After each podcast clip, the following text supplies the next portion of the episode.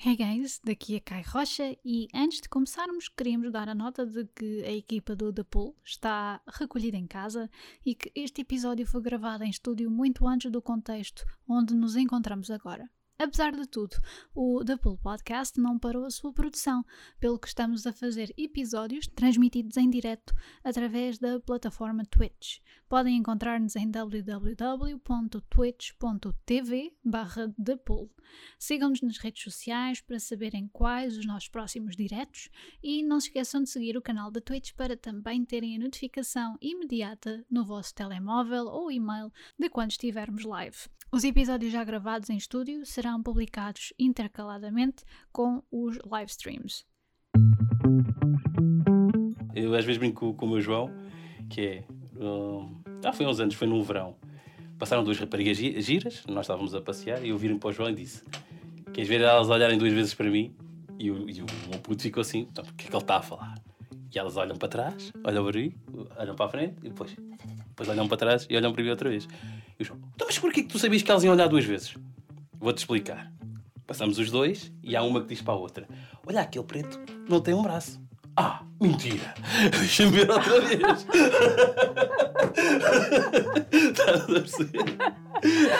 Mas é assim, mas é assim. E depois, depois eu expliquei isso a ele e ele: Ah, ok. Não é porque eu era giro, era porque era diferente. Exato. Só por isso. Este é o The Pool Podcast um programa sobre histórias, as suas pessoas e o que as move.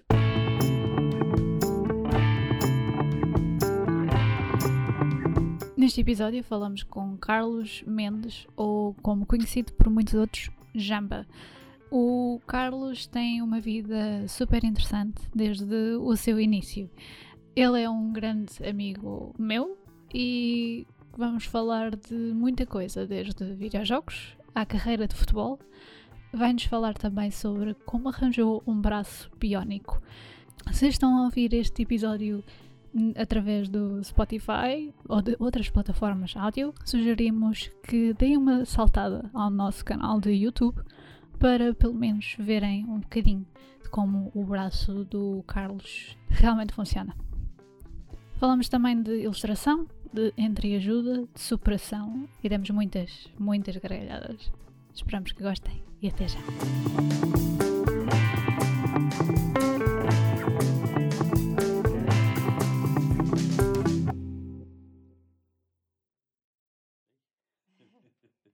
Portanto, queres dizer-me quem tu és? Ou oh, vá, eu sei quem tu és. Sim, senão não estava aqui. Seria. Senão não estava aqui. Não seria, não é? Já te conheço há tanto tempo, ainda saber quem que tu és. Uh, mas uh, queres-te apresentar então para quem não te conhece? Ok, ok. Então, eu sou o Carlos Mendes, uhum. Tenho, vou fazer 42 anos em maio. Uh, para os amigos, tive essa alcunha desde os 10 ou 12 anos, que é o Jamba, uhum. que ganhou. Um... Onde é que isso foi? Ei, longa história. Uh, veio, ou seja, morei em Campolide até aos 10 ou 11 anos e depois mudei-me para Santo António dos Cavaleiros, uma zona perto de Lourdes foi, foi uma mudança como se tivesse ido para, para a aldeia, saído da cidade para a aldeia. Foi um choque, ou seja, eu passava os tempos todos nas Amoreiras e depois estava num mini shopping com dois pisos e, pá, e dez lojas Sim. em, em Lourdes. Então aquilo foi um choque. Mudei para Santo Antônio dos Cavaleiros e, e, tinha um vizinho meu que era da minha turma, só descobri que era meu vizinho passado um, pai, um mês. e esse é um, um vizinho que é o Tiago Silva ele é que ele e o Constantino é que depois arranjaram uma alcunha porque ele levava sempre bolos de ananás para o lanche que a minha mãe fazia. Então eles pensam, não sei, acho que foi isso que, que deu na cabeça. Pensaram que ananás era jamba, em jamaicano e sei quê, então. Ficou jamba? Sim. Porque isto não é como as alcunhas de agora. De agora tu metes as alcunhas a ti próprio. Certo. Na altura era o grupo é que metia a alcunha e tu nunca gostas da alcunha. Nunca, nunca. Nunca, nunca é gostas da alcunha. É verdade. E foi assim começaram a chamar Jamba até os dias de hoje. Sim. E aquilo pegou de uma maneira que era mais forte que o meu nome. Tanto que eu já nem, às vezes esquecia-me que chamava Carlos.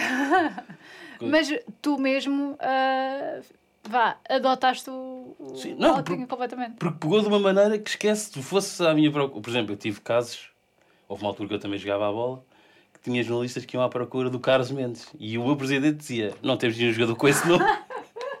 não sei quem é.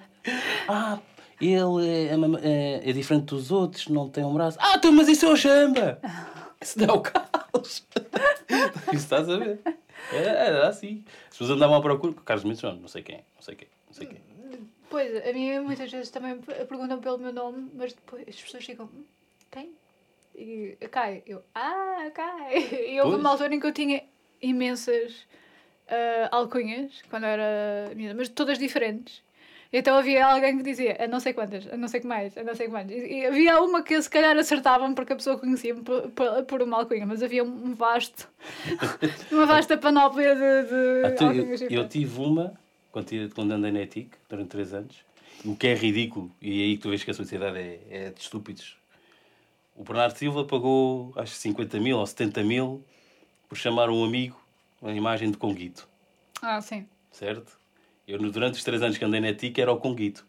Para toda a gente. Para toda a gente. Para toda a gente. Hum. E sempre veio aquilo na desportiva. Hum. Imagina quantos 70 mil ganhava agora de cada um que me chamou. É verdade. Estás a ver? É verdade para, para a Liga Inglesa, ele teve que pagar a multa. E, e digo-te, e eu gosto de fazer os cartoons, eu se desenhasse o Mendy, desenhava um Conguito. Pois. Porque ele é parecido com um Conguito. Como desenhava o Bernardo Silva como o Sport Billy, tirando a barba. Hum. Mas era o género do desenho que lhe fazia da caricatura para parecer o Bernardo Silva. Uhum. Também era racista, tal.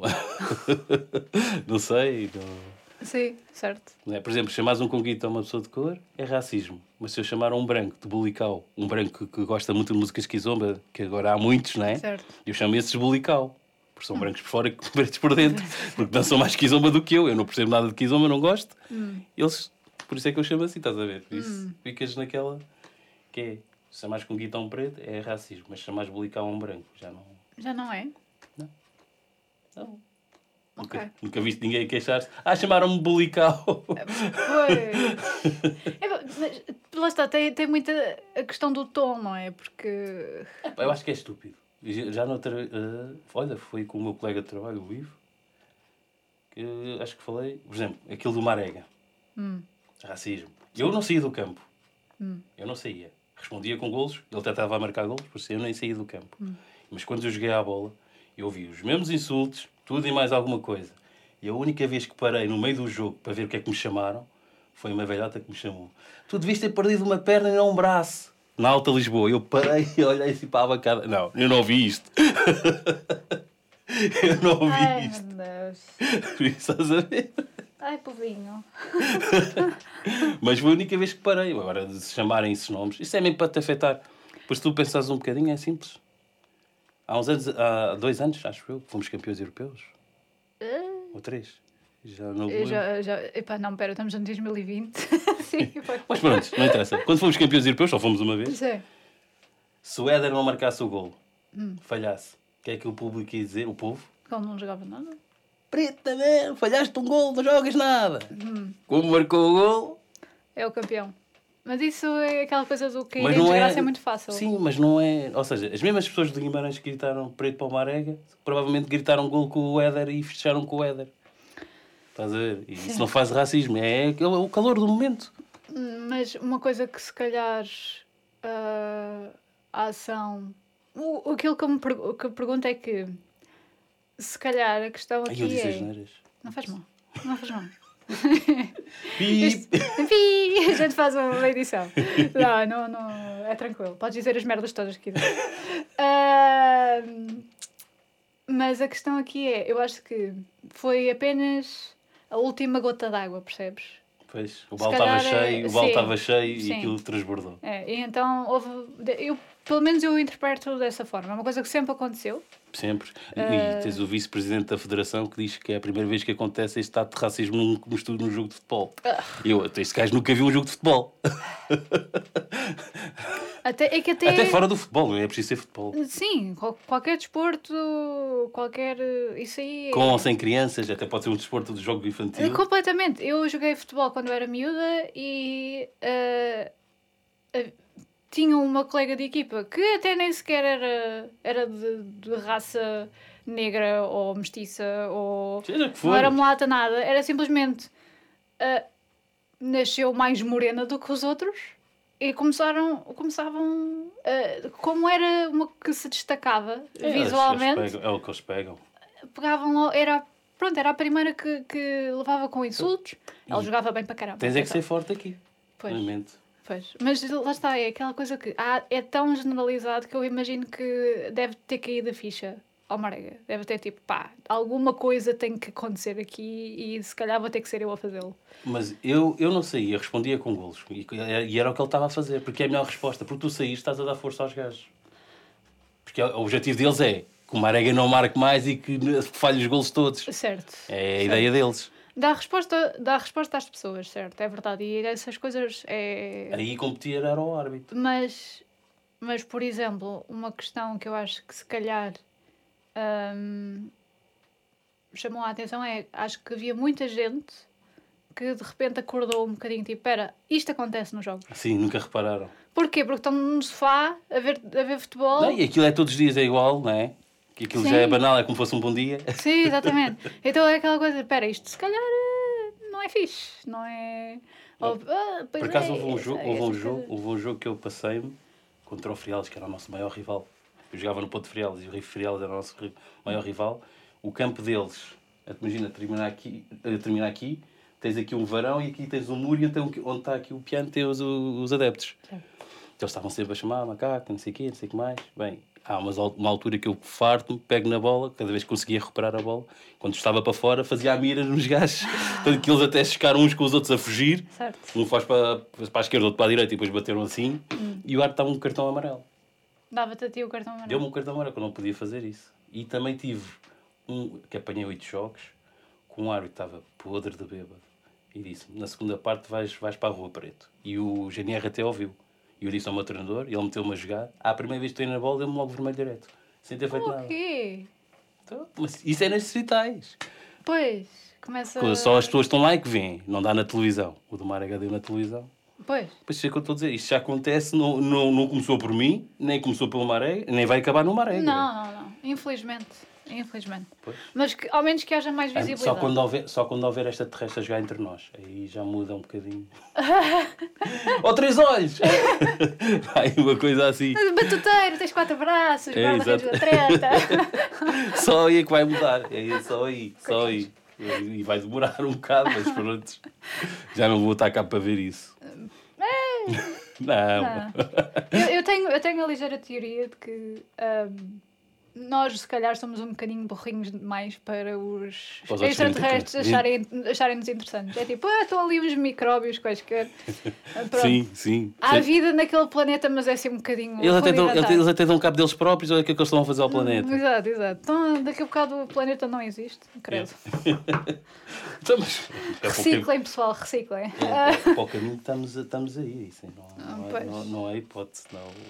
É preocupante. Agora, realmente é, é daquelas coisas que hum, é bastante preocupante agora para as gerações futuras. Eu, perce- eu já, já tive aqui ah, gerações mais, mais jovens, o, o exemplo, por exemplo, da Constança, que foi. foi ah, eu não sei se é- isto é como aos presidentes, que é uma vez que és presidente de uns certos anos, continuas a ser presidente no Correto. resto da tua vida, não é? É, ficas com o rótulo. Exato, exato. Mas eh, ela foi campeã europeia de taekwondo e ah, foi ela que trouxe para Portugal o projeto Thirst, que é por eh, tratar de água potável eh, cá em Portugal e ajudar eh, um, as pessoas que não têm acesso à água potável. pronto, iniciativas que ajudam a. E se calhar no início foi nos bairros sociais, Ah, f- ah, fora, fora, uma- fora de- de- das grandes ali uma, cidades há ali uma grande, uma grande uh, variedade de, de, de atividades que eles fazem que é bastante interessante. Mas lá está, é aquela coisa, é uma geração, ela agora deve ter 20, mas eu, quando, eu, quando ela esteve cá, ela tinha 19 anos. Ih, Portanto, imagina, eu com 19 anos, eu queria estar a jogar computador, Exato. percebes? E eu penso, que raio é que eu fiz com a minha A, vida aos curti- 19 a- anos? a curtir a vida e certo. não estás preocupada com a dos outros. Exato, não, não. É. E, e eu percebo que o que é que deverá ter acontecido para Para esta geração fazer o clique, tipo, espera, eu tenho que fazer qualquer coisa para, para este planeta, para esta sociedade, para... porque as outras gerações não o fizeram. É, é um bocadinho, eu, eu sinto sempre aquela. Depois sentes um bocado culpado. A culpa de. pá, eu não fui educada a isso, não é? É verdade. Não fomos, não, não, não, Não. fomos. Esta geração é que já, já vai começar a ver esse- nesse sentido, não é? Pelas más razões, infelizmente. Sim, Ah. sim, sim. Pelas más razões. Mas eh, voltando a, a ti. Eu queria fugir, mas eh, não. Ahm, voltando a ti. ahm, portanto, o que é que tu fazes agora? Ora, agora estou a trabalhar no corte inglês. Eh, Estou a trabalhar num ponto de informação turístico, onde atendo os turistas todos, vindo de todos os, do- do- de todos os cantos, de todos os mundos, é engraçado. Podia ser, podia estar a receber extraterrestres e não sabias. Ahm, e também depois fazemos lá o âmbito cultural, produções, uh, que as outras tarefas à parte. E tenho dado algum gozo. Sim. Ou seja, acabo por aprender a dizer nem que seja bom dia ou obrigado em várias línguas. Qual, É qual é a língua mais escanifabética que aprendeste até agora? De, de Ah, dizer olá e bom dia. E obrigado. Se calhar passiva, que é russo, é o que eu consigo dizer bem. Sim. Xei xei ou obrigado chinês. Uhum. Ah, Ai, agora esqueci-me. Disseram-me obrigado em finlandês. Ah. Eu tenho, tenho gravado no telemóvel várias línguas. Sim. Ou seja, depois peço ao- ao- aos turistas Sim. ah, como é que se diz obrigado e eles dizem e eu gravo. Ah, que- isso é giro, isso depois é, É. giro fazeres uma compilação. É, Se calhar, se É calhar. engraçado. Depois Ah, também tenho da Polónia. É, mas agora assim que de primeira. E o Merci, francês, que acho que deve ser. ah, é que o francês não me dou bem com o francês. E Não. As poucas coisas que aprendi de francês acho que foi com o Lázaro Boloni, que foi treinador de suporte. aprendi mais com ele do que todos os professores de francês que eu tive. ele- ele, ele esforçava-se por, eh, Falar por português. falar português. Eu lembro-me disso. E eu, lembro sempre dele dar sempre assim. Je suis très content. Tá, exatamente. Com- exatamente com, esse, com essa intuição. Era nananana. É o conceito francês, não sei mais. e não sei mais. É, mas é uma mensagem muito positiva. Estou muito feliz. Estou... Sim, que a do Silas. Ah, Ah, muda de assunto. Mas, mas pronto. Mas, lá está. Tu querias ser ahm, jogador de futebol quando eras pequeno. Ah, Oh. sim, sim, isso já começou. Sei lá. Desde que, acho que desde que comecei a andar, não digo desde que comecei a andar, porque comecei a andar aos 11 meses. Hum. Por isso, aí era muito cedo. Acho que, calhar, pá, aí a volta dos 5, 6 anos, quis sempre jogar à bola. Hum. E só consegui jogar aos 16. Só conseguiste jogar aos 16? Aos 16. Até lá, se eu fosse, imagina, não é para me gabar, porque eu não sou de gabar. Mas na altura, quando morava em Santo António dos Cavaleiros, era provavelmente um dos melhores da minha rua. Onde os, os cotas, os mais velhos, diziam: Não, não, o Jamba é da minha equipa. E o Jamba vai para onde? Para a baliza. Ah, para a baliza. mas tu nessa altura tinhas os dois braços? Não. Não, não, eu Já. perdi, eu perdi o, bra- o braço aos 11 meses. 11 meses. 11 meses. Eu Ok. aprendi a andar aos 11 meses, abri três portas de casa, morava numa. entre Sete Rios e Campolide, que era uma estação que existia, que era Cruz da Pedra, que já não existe mais. O meu pai trabalhava na CP, então de manhã ele ficava em casa a tomar conta de mim, a minha mãe ia trabalhar, depois trocavam, porque era por turnos, o meu pai normalmente trabalhava de noite. Hum, consegui abrir três portas de casa e da distância da casa para a linha de comboio devia ser nem 10 metros ou menos de 10 metros. Era uma coisa muito perto, mesmo muito perto. Tanto que dizem que eu fui a andar e o meu padrinho que eu encontrei há dois anos, ficamos para aí, se calhar 15 anos sem nos ver ou mais, disse que eu na altura levei na, na mão, ah, na mão direita uma máquina fotográfica e que fui a caminhar até a linha de comboio. Eh, depois da linha de comboio, o maquinista pensava que era um gato ou que, é que era um bicho. Quando se apercebeu que não era um bicho, que era um bebê, tentou travar, mas já não conseguiu e só apanhou o braço. Eu costumo dizer, pá, teve um final feliz, foi só o braço. Foi. Porque um bebê de 11 meses à frente de um monstro, Claro. podia ter outro final mesmo, acabava já. Sim. E depois apanharam-me e que bateram à porta, correram comigo para o hospital e etc. Não lembro de nada. Sim, também Se era- calhar hoje, nos dias de hoje dava para salvar o braço. Naquele tempo não dava. Pois, E é complicado, estamos a falar em 79. certo. Basicamente, sim, 79, 78, 79 ali. Sim, És vez. a, a evolução da medicina foi galopante agora nos últimos. Não foi nada. Não. Não, não se nota. não se nota, então tinha uma biónica, não se nota. Já me permite comer é, epá, o gelado. Ah, sim, exatamente. Que Sim, agora já, já A vingança esperar. do epá. A Sim. minha, minha- a minha vingança do epá. foi- quase, quase 40 anos já à espera para comer um epá. Portanto, a ti punham-te na baliza apesar de teres. Ah, porque quando, ah, havia dias, aqueles dias que a gente acorda de manhã, pá, hoje, hoje não me apetece ir à frente, apetece ir à baliza. Hum. Então defendia tudo e mais alguma coisa. Às vezes saía com o olho assim, inchado. Não levar Porque- com a bola na cara. Não, não, não, Não? lá a pontapés. Eu metia a cabeça para agarrar a bola Ah. no meio dos, dos cotas. Então, eles andavam à porrada. Eu lembro, eles andavam à porrada às vezes. Não, já é da minha equipa, não, eu escolhi primeiro. Depois eles pegavam-se. E, e o mais engraçado, ou seja, na tua rua tinhas essa, esse rótulo, tipo, este gajo é bom, este gajo é bom, não sei o quê. Depois chegava a altura dos treinos de captação, onde os teus, todos os teus amigos iam com uma mochila, com as esteiras, não sei o quê, para os clubes fazer os treinos de captação, se ficam. Eu ia com eles e eles, ah, o Jamba vai ficar, fogo, não tenho hipótese, o Jamba vai connosco, o Jamba é que vai ficar. Era esse que calçava. Vinha sempre algum diretor, ah, o plantel está cheio. Via os meus amigos, o meu irmão, todos a treinarem com o plantel e eu de fora. Nem sequer equipava, Pois. sem hipótese nenhuma. E isto, vários clubes. Vários clubes. O Louros, então, é o que eu odeio mais, mais que o Benfica. Porque o, o Louros, então, foi, foi engraçado. Ou seja, depois há um dia, quando estou perto de fazer os 16, ou o que é que é, que estava a jogar no ringue, que era a Romeira, e aparece lá um senhor que é seguir ao Pinto da Costa. Se calhar devias de falar com ele para fazer uma entrevista. Ok.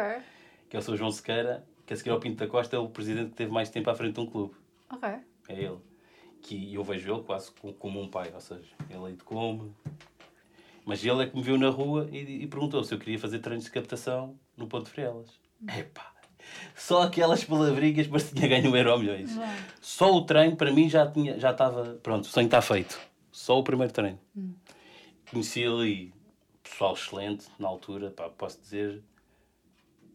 Hoje era difícil apanhares um grupo como aqueles. Eh, e todos tinham alcunhas fablásticas.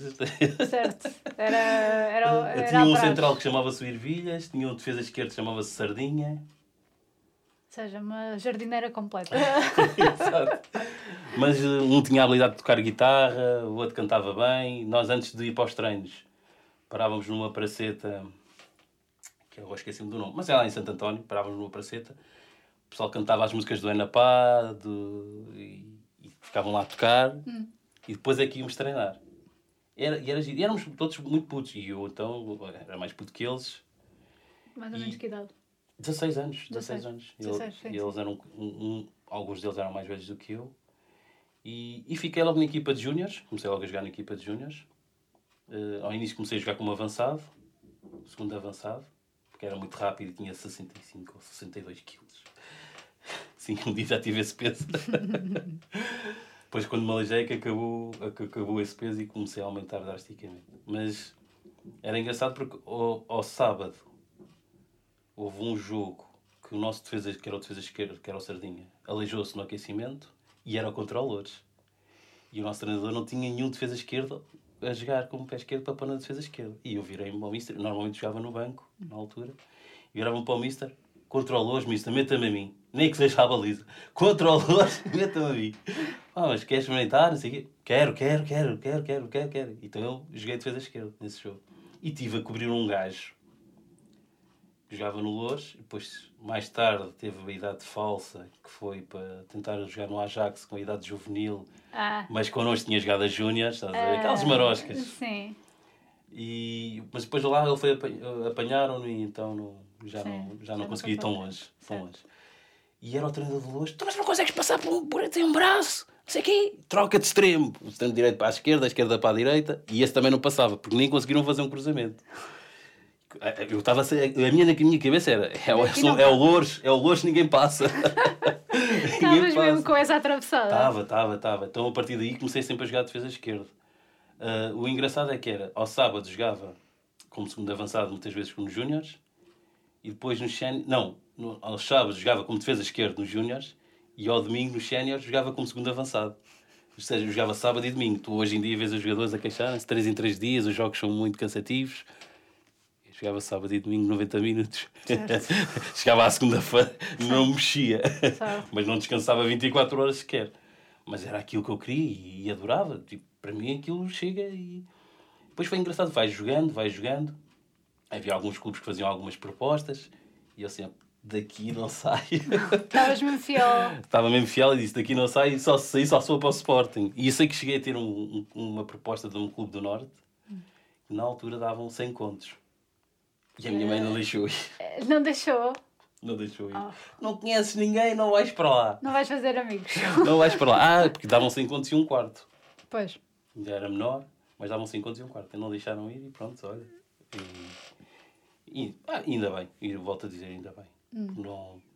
E depois joguei durante quase 18 anos federado.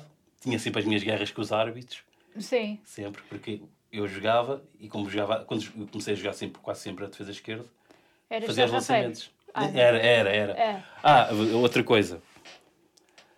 É difícil um gajo de 16 anos começar a jogar com os séniores ou com outro escalão qualquer e só ter um braço e, e levarem-te a sério.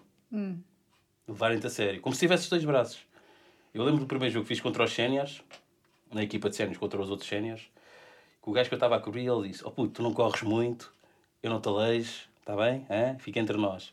O gajo que estava-me a cobrir assim quarta pita de uma sarrafada que ele dá quase um mortal e cai de costas começa quebrando o preto não sei o quê agora vamos jogar à bola virem para ele e para eles desbloqueia Certo. desbloqueia ou seja sempre que eu dei a primeira pancada havia gajos que era tinham muito medo de tocar-me de aleijar e eu sempre começava a dar a, a viar mesmo a sério e eles vi- via, vias pela expressão que pá estou farto vou-te começar a dar e eu ainda bem que agora vamos começar a jogar a bola que era para eles desbloquearem para eles esquecerem-se do braço e havia outros gajos que no final do jogo dizia então mas agora onde é que tens o gesso e eu depois levantava assim a camisa, não estás a ver gesso de lado nenhum. É pá, nem sabia que não tinha.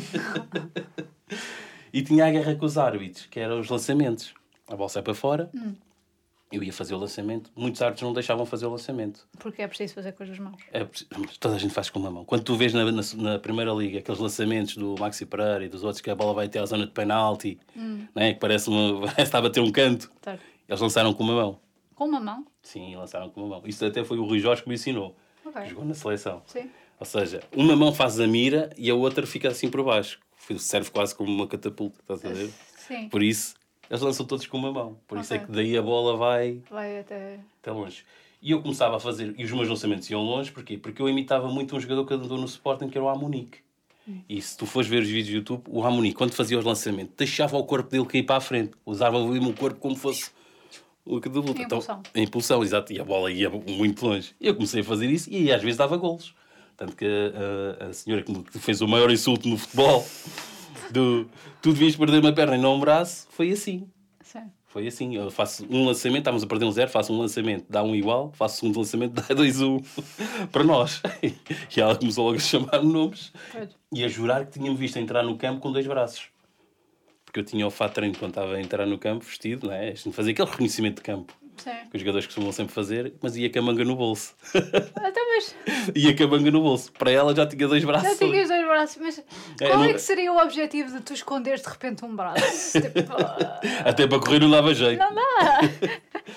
Tanto que eh, até tive médicos que diziam que, que às vezes era impressionante verem-me a correr, porque eu levava as cargas de ombros, fazia carga de ombros, mas o equilíbrio é como se estivesse a correr com os dois braços, ou seja, o movimento que fazia era como se tivesse, ou seja, um braço invisível está lá, mas a postura é, é como se tivesse dois braços.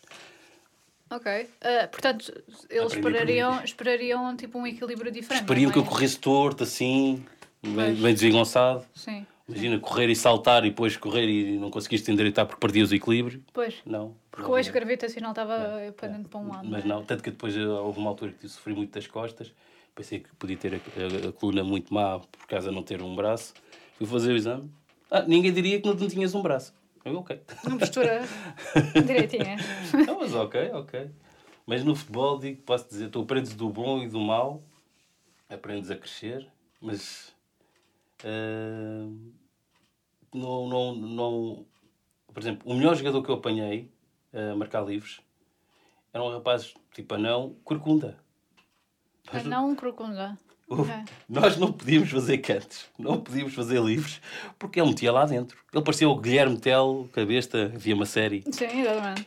Pá, tipo, acho que fizemos quatro livros à pé da entrada da grande área. Ele meteu os quatro no ângulo. Quatro gols lá, lá dentro. A gente assim, pô, isto não está a acontecer, meu. Isto não está. Pá, ninguém faz faltas, ninguém faz cantos. E se já era o nosso treinador para, para a segunda parte. Ninguém faz nada à volta da grande área, porque é que o gajo mete lá tudo lá dentro. Acho que não entram, batiam na trave. Pois, E a gente estava flex. pois. Achas que então isto. Lá está. Tu eras sarrafeiro, mas estavas ali a dar mesmo tudo. Sim. Ah, esse, esse tal jogador era certeiríssimo. Achas que o facto de vocês serem um bocado diferentes também vos incentivava a dar o litro duplamente mais do que as outras? Sim, sim. Não, ah, isso não tenho dúvida. Sim.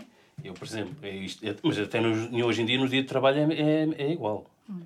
Uma pessoa que tenha uma incapacidade para ser levada a sério, para ser olhado como uma pessoa normal e esquecerem, muitas vezes os meus colegas não se lembravam que eu não tinha braço. Imagina. Eu ahm, muitas vezes me esqueço. eu tinha um colega, que, que é o Paulo, atirou-me duas garrafas de água. Apanha aí, Jamba. Se é aquela brincadeira, apanha aí as garrafas de água. Mas ele não se lembrou. Eu na minha cabeça, automaticamente, olha-me este marmelo a querer me lixar. Agarrei logo as duas garrafas e eu, toma, agarrei as duas. E ai, ah não, mas não foi com esse intuito que eu te mandei as garrafas. E eu, não, estavas-me a testar. E garrafas de litro. Estás a perceber? Sim. E, e, por exemplo, nós, no, quando, enquanto jogávamos, o nosso treinador dizia sempre: se o guarda-redes lesionar-se e não puder entrar ninguém em campo, quem ia para a baliza era eu. Mesmo nos treinos, ia. Futebol 11, estamos a falar de futebol 11. Sim. Eh, às vezes gozava com os meus guarda-redes e quando estávamos a treinar penaltis. Eu, "F- Deixa-me ir à baliza, mas podes ir um bocado à baliza. Imagina, em 27 penaltis, defender 13 penaltis. Estás a ver? E eu depois gozava com eles: estão a ver, vocês são fracos. não sei o quê. E os poucos gols que eu levava era porque eu usava a parte fraca, toda a gente vê, assim, não tenho um braço, vou estar para onde? Para a direita. Sim. E eu assim, esquece a esquerda, foca até só na direita. E era onde eu defendia as todas. Os que marcaram foram os que marcaram para, a esquerda. Para, para a esquerda. Pois, porque tu estavas sempre a balançar-te para a direita, não é? Não, não, porque a pessoa que vai bater a bola, olha, é um guarda-redes sem um braço, eu vou estar para onde não tem o braço. E eu, e eu costumo dizer, é, é- o ideal de uma pessoa que não tem, que tenha alguma deficiência é usar o ponto fraco a, a seu favor, torná-la forte. Porque depois, se tornares esse ponto fraco forte, o resto tu tens vai ser muito mais, mais forte ainda. Pois. Não, ninguém, ninguém, ninguém, ninguém- a a minha mulher esquece, muita gente esquece, às vezes eu esqueço-me. Eu agora tenho um problema diferente. É lembrar-me que tenho dois braços. Agora, foi exato, porque agora tu tens o, o tal braço. Agora estou a treinar a, a mente, a mente que, é pá, podes fazer isto com as duas mãos, não tens de fazer com uma. Hum. Às vezes dou por mim a fazer os embrulhos lá no trabalho, embrulho, embrulho, não sei o quê, e quase não uso esta. Porque às vezes esqueço-me. Esqueces-te. Porque São sou- muitos, também são muitos anos sem, não é? Sim, sim, Certo. sim, sim. E para mim é mais rápido fazer só com. Eu, para no meu caso, é mais rápido. Por exemplo, às vezes dizem, ah, mas a prótese só te vai dar eh, estética. Por exemplo, que é que eu, eu chego a casa e tiro a prótese. Porque a prótese mudou-me a minha qualidade de vida, deu-me qualidade de vida. Mas ela não é perfeita. Ela, por exemplo, é a mão é, é biónica, mas o resto do braço não é. E, por exemplo, em termos de calor, sofro bastante.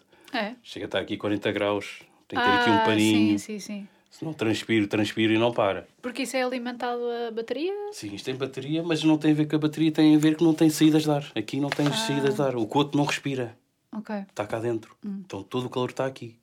Eu não vou dizer mais pormenor porque é muita gente. Ah, sim, mas dá para encher um copo. certo. Só transpiração. Sim, Por sim. isso estás a ver.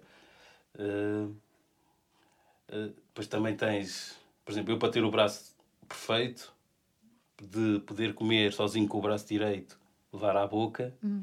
tenho que ter várias pe peças, todas baiónicas, no, no resto do braço, só tenho a mão. E só podes pedir peças de dois em dois anos pela Segurança Social e dá uma grande volta. Ou seja, lá para 2030, Hum. a gente faz outra reportagem e já tinha o braço todo. Sim, sim. Tipo, Tenho que pedir de dois em dois anos uma peça nova, uma- o, o, o upgrade. Sim, vais fazendo. Por exemplo, neste caso, ou peço um pulso rotativo ou um cotovelo que me permite levantar o braço sem ter que levantar com este. Porque Eu, tenho, eu tenho que ir com este, levantar o braço e descer e levantar. Ah, ok, Ele ok. sozinho não consegue. Sim.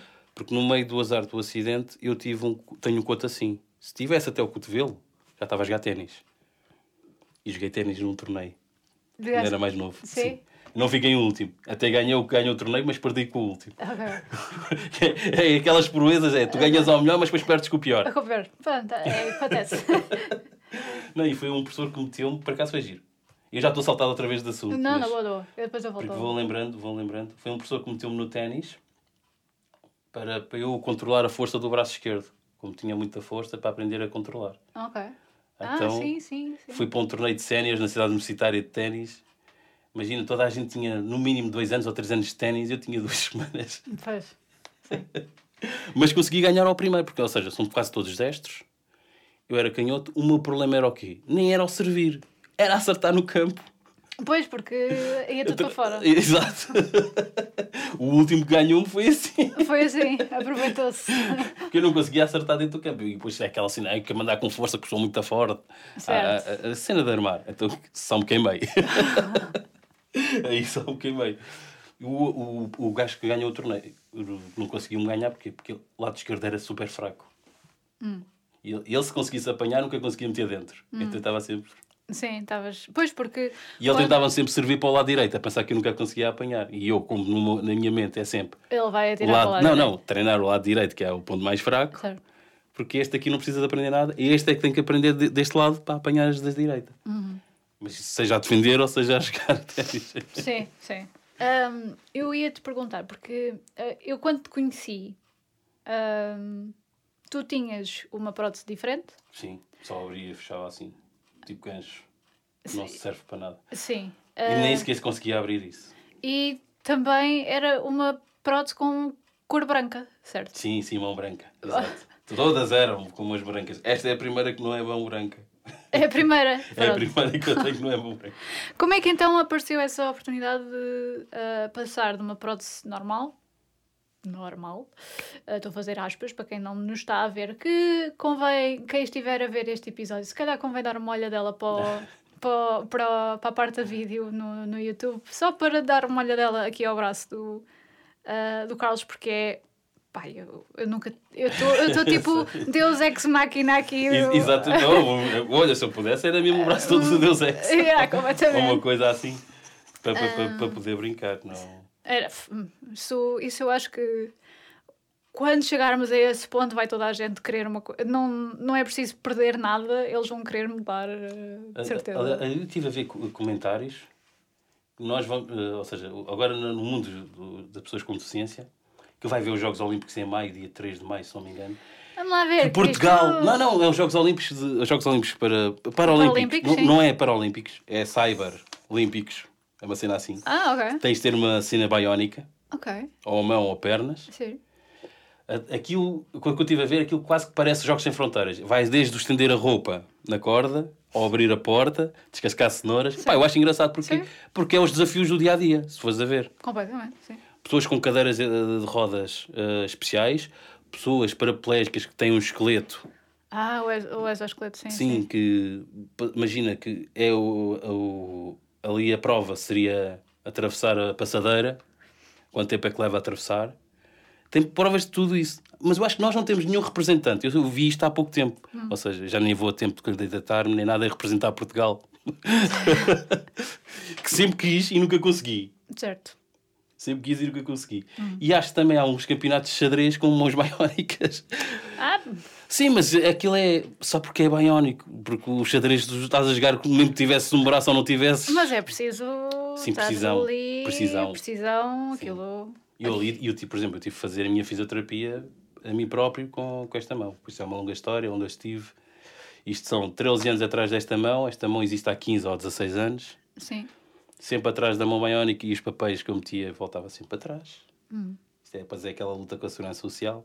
Faltava Ah, sempre um portanto, papel. era sempre por via da segurança social que. Sim, mas voltava sempre para trás, faltava sempre alguma coisa. Depois, hum, eh, como foi-me dito, se queres mesmo, tens de ter uma identidade por trás. Então, eu inscrevi-me na Fundação Liga, tirar um curso para ter uma, uma associação por trás, fazer o estágio de dois anos, que foi doloroso. Ou seja, essas etapas todas para conseguir chegar à, à mão. Ah, não. Só assim, porque individual, não, infelizmente, não chegas lá. Não chega. Ou então tens um grande padrinho. É, é, é as hipóteses que eu vejo. Sim. E mesmo assim, quando eu pus os papéis todos, com já está no curso, estágio, essas coisas todas, quando perguntei como é que estava a situação, foi-me dito assim: Ah, os seus pa- papéis, os seus papéis caducaram. E eu olhei assim para o teto, estava ao telefone, foi a minha sorte. Se eu estivesse na loja, hoje não tinha a mão. Tenho a certeza. Hoje não tinha a mão. E ia para a lista negra, que eles dizem que não existe. Mas existe. Olhei para o teto, contei até 10. Peço desculpas de ter deixado de caducar, o que é que eu devo fazer? Ah, apresentar novamente os papéis. E eu, novamente os papéis. Depois passou aquelas burocracias todas. Ah, algumas técnicas, nem todas. Isto também tem a ver uma coisa. Tu tens de apanhar as pessoas certas nos sítios certos. Porque, infelizmente, como em todo, toda a área profissional, tens bons e maus. E, e desta vez tive sorte de apanhar 3, 4, 5 pessoas nos sítios certos e são boas no que fazem e gostam daquilo que fazem e não estão lá pelo ordenado. Então, mesmo são, vezes mesmo são aquelas pessoas eu adoro fazer isto, eu adoro fazer bem todos os dias ou salvar alguém, entre aspas, assim. E, e foi a minha sorte. Porque mesmo no fim, quando eu fui, tens de pedir os orçamentos da, da, da mão, tens de ser tu. Ou seja, isto é da mão, eu posso deslocar-me. Mas e quem não pode? Pedir os orçamentos. Deslocar-se. Tem que pedir alguém que faça isso por eles. E tu não sabes quanto é que isto custa, não fazes ideia como é que se procede, não é? Fui pedir os orçamentos, fui pedir. eh, Foi-me dito que no, no, al- alguns sítios que não podia ter a mão baiónica porque não tinha coto suficiente. Normalmente é quem tem até o cotovelo. Ok. Até essa barreira eu quebrei, porque só tenho um palmo de coto. E foi logo dito: ah, não, esquece. Mão baiónica para esse coto, esqueça. E nunca testaram. E depois foi a uma ortopedia. É essa, posso dizer o nome, não tenho problemas, porque eles merecem todo, toda a publicidade possível. Imagina tu ires ao, a uma mega superfície, tem tudo, tem tudo melhor, e eles dizem: não, não dá. E tu depois vais a uma pequena mercearia Sim, e dá dá. que é a Magonco, a ortopedia Magonco, que é muito pequena, fica não muito longe do Hospital dos Capuchos. Para quem tem algum problema de género, vá lá, porque se, eles vão arranjar uma solução. Pelo menos vão testar. Que é, eu tenho 41 anos e nunca ninguém pôs sensores no meu coto para ver se eu tinha algum sistema nervoso aqui que pudesse abrir e fechar a mão. Abrir e fechar a mão. E eles foram os primeiros a fazer. E no dia que meteram, no primeiro dia eu fiz tudo direitinho, como se tivesse tido um braço sempre. Até, até chorei. Aquela coisa de homens a chorar com homens. Ah, então, Sim, Sim. a gente chora. agora convém chorar. Sim, sim, mas, senão- mas, mas estás a ver, tipo, ao fim, depois era uma ortopedista, que é o Sr. Paulo, que ele disse-me: Este teu primeiro ano vai ser abrir e fechar, e tive lá um senhor também espanhol, não me lembro do nome, a ensinar a como funciona a mão. Ele dizia garras, eh, fazer isto, isto, isto, cool, fixe, Sim. não sei o quê, não sei o que mais. Os símbolos das. Ah, Os movimentos com a mão, Sim. o primeiro ano só serve para isso. Sim. Claro que eu, eu não ia ficar por aí, isto não me chega. então, na primeira semana, fui logo a vingança do EPA. Comer o EPA com os meus sobrinhos, o meu, o meu, o meu miúdo, o meu João, não estava cá na altura, estava a acampar com os escoteiros, por isso ele não estava nesse, nesse dia. Mas hum, fui. eh, andei de bicicleta. eh, depois, uma cena desde miúdo que eu queria fazer, que era tocar guitarra. Sim, não é brincadeira. Aquela cena de pegares na esfregona e Sim. brincares. Eu entorno na água e eu, ah pá, olha, que estava com a esfregona. É pá, isto é verdade. Sempre quis fazer isto. Uma... E na mesma semana mandei os primeiros 5 dias ao meu ortopedista o vídeo, eu a desenhar com, com a mão, desenhei os meus cães e tudo. E este, este desenho foi o primeiro desenho que fiz, por isso é que eu, quando é alguma coisa especial, eu faço questão de levar a t-shirt para representar Certo, certo, certo. o primeiro desenho. Hum, mandei para ele e ele, epá, se no, eu disse o primeiro ano para abrir e fechares a mão. Se em 5 dias já me estás a fazer isso, eu não sei o que é que vais fazer para o ano. Ou seja, estou sempre a, a quebrar desafios e ver o que é que dá para fazer. E digo só não dá para jogar ténis porque não tenho um coto até o cotovelo, porque não dava. Se não, estavas aqui. Não dava, porque eu, eu quando joguei o ténis, como tinha dito, o problema era ao servir. Toda a gente dizia, como é que ele vai servir? E isto sem prótese. Então tenho, eu segurava a raquete assim com os dois dedos e com estes três segurava a bola. E lançava assim e servia na mesma. Depois, As pessoas é que ficavam, mas como é que ele vai fazer o servir? Eu, ah, então, arranja-se. Há formas de o fazer. Sim, sim, tu quebras barreiras. Tu quebras, e, e- e o que eu gosto mais de ver na vida é pessoas com menos do que eu a fazer mais do que eu. Um- Uma das pessoas, eu tenho uma colega que é assim, ou seja, eu trabalho tudo com cinco dedos. Ela só trabalha com dois dedos. Dois. E, e com os cotovelos, muito com os cotovelos. E conduz. Conduz. Tem carro, conduz. Uau, ok. Car... Pois Jamba não. eu adormeço ao volante. não é por não ter um braço, é porque eu adormeço ao volante. E adormeço e não sinto o sono a chegar. Adormeço mesmo, apago mesmo. Pois. Por isso não vale a pena ah. correr o risco, nem a minha vida, e quanto mais a dos outros. Não? É? Completamente. É, por isso aí, há aqueles que são teimosos, têm problema com álcool e tiram carta e bebem e conduzem. Sim. Há outros que tens de ter a noção, olha, eu adormeço, não vou tirar a carta, não vale a pena. É um problema uhum. que se agravou mais com o peso. Também tenho quase a certeza que também deve ser. Deve. É possível. É... Mas já quando era magro também adormecia, por isso. É, é mesmo daquelas coisas que tu embalas e. É, estou a seguir ao almoço, se, se comeres ah, bem. quebrante, pronto, está é, tá feito. É, é. Tanto que no meu trabalho os meus colegas ficam paros, nós temos lá dois bancos. Eu estou 8 horas de pé e não me sento. A, a, única vez em meses que eu me sentei lá, a minha colega disse: Carlos, que já estava a dormir. não, mas não estava a dormir no trabalho, não. Estava a pensar na vida. Estava a pensar na vida. Estava sim, a, pensar sim, na vida. a meditar. A meditar, exato. a, descansar os olhos e a meditar. É... Também faz falta. Também faz sim, falta. também faz falta. mas, mas eu posso dizer, pá, hum, há pouco tempo fui fazer uma, uma entrevista à CMTV e que me disseram que eu ia conhecer o Nuno Euro e a Maia e eu, epá, porque eu não identifico com esses programas, não, não, não, não faz o meu estilo. A minha colega não foi, cada um tem suas opções, porque não acha aquilo credível, e não é. Para, o que a gente quer transmitir, por exemplo, o que eu e ela queríamos transmitir, para o assunto que era, hum. não é 10 minutos de entrevista que vais ajudar alguém do outro lado. Claro. Não é, mas eu disse a ela, mas temos de dar a conhecer na mesma. É, porque há de, haver alguém, há de haver alguém que está do outro lado, que pensa que é um inútil, que não serve para nada, e eu disse isso a ela. E ainda neste mesmo início deste mês, apareceu lá uma senhora que veio falar comigo sobre o, ao início sobre o âmbito cultural e depois desata-se a chorar e diz: eh, Tenho uma filha com 30 anos, foi amputada há 6 meses e, e, gostava de saber quais foram os passos que tu destes para conseguires ter a mão. Hum.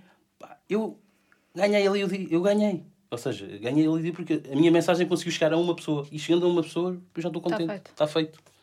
Não era, ah, foste aparecer na televisão. Ah, pá, não quero saber da televisão. Hum. Não, não, é, não é o meu mundo, não tenho jeito para aquilo. Sim.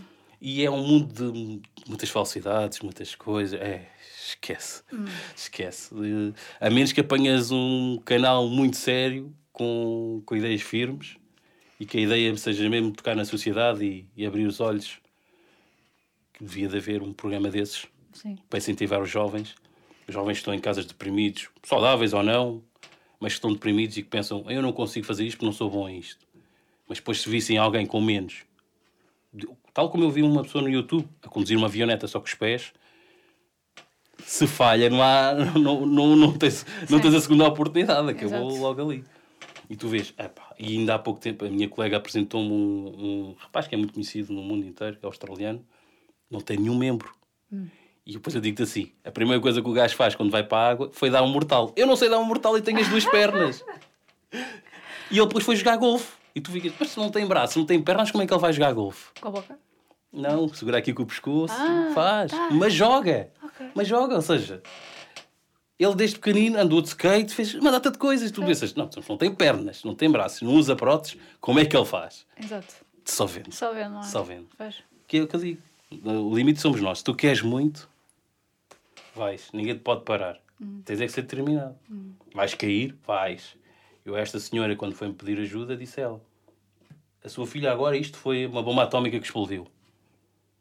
Eu fui ganhando defesas ao longo da vida. Ela não. É, foi tudo de uma vez e sabe o que é que era o lado bom e agora o lado, tem o lado mau. Ela agora vai chorar muito e para uma mulher é mais difícil que um homem porque tem aquela cena da imagem, ninguém vai gostar de mim, parará, parará. E eu, às vezes eu, eu costumo dizer assim: pá, se fosse pela beleza, eu estava solteiro até hoje. Mas não é. Eu acho que as pessoas apaixonam-se pelas pessoas que a conhecem depois. O físico, claro que atrai. Mas às vezes o físico atrai e depois a pessoa fala dois segundos e tu, ei, esquece. é, pá, é, não dá. É aquela, aquela ideia do, do modelo ou da modelo e depois é tipo, é, cala-te. Cala, assim, calada, calada é só giro. Calada é só giro. Mas, mas, mas e eu costumo dizer, tem a ver com, com as mentes e a personalidade de cada um e as pessoas apaixonam-se ou não. Mas é por aí. Uhum. É por aí. Comigo tem sido assim. Porque não, não estou a ver outra, outras pessoas. Só se, for, só se as pessoas do outro lado veem. Ah, eu às vezes brinco com, com o meu João, que é. Uh, ah, foi há uns anos, foi num verão. passaram duas raparigas gi- giras, nós estávamos a passear, e eu virei para o João e disse: Queres ver elas olharem duas vezes para mim? E o, e o meu puto ficou assim: "Então, O que é que ele está a falar? E elas olham para trás, olham para mim, olham para a frente, e depois, depois olham para trás e olham para mim outra vez. E o João: Então, mas porquê que tu sabias que elas iam olhar duas vezes? Vou-te explicar. Passamos os dois e há uma que diz para a outra: Olha, aquele preto não tem um braço. Ah, mentira! Deixa-me ver outra vez. Estás a perceber? Mas é assim, mas é assim. E depois, eu expliquei isso a ele e ele: Ah, ok. Não é porque eu era giro, era porque era diferente. Exato. Só por isso. Sim. E as pessoas olham porque são curiosas. E quando eu fui para o meu novo trabalho, conheci a minha nova colega, disse logo no primeiro dia dela, quando eu vi ela trabalhar: Tu és o meu doping, não sabes. E ela ficou assim um bocado apanhada do ar. Hum, porquê? Porque eu vejo ela, ela é mais rápida do que eu no teclado. Bem mais rápida. E faz tudo. E é muito excelente profissional. A cena, a parte boa para ela que eu trouxe para ela foi que ela deixou de ser o foco. E ela estava muito cansada de ser o foco.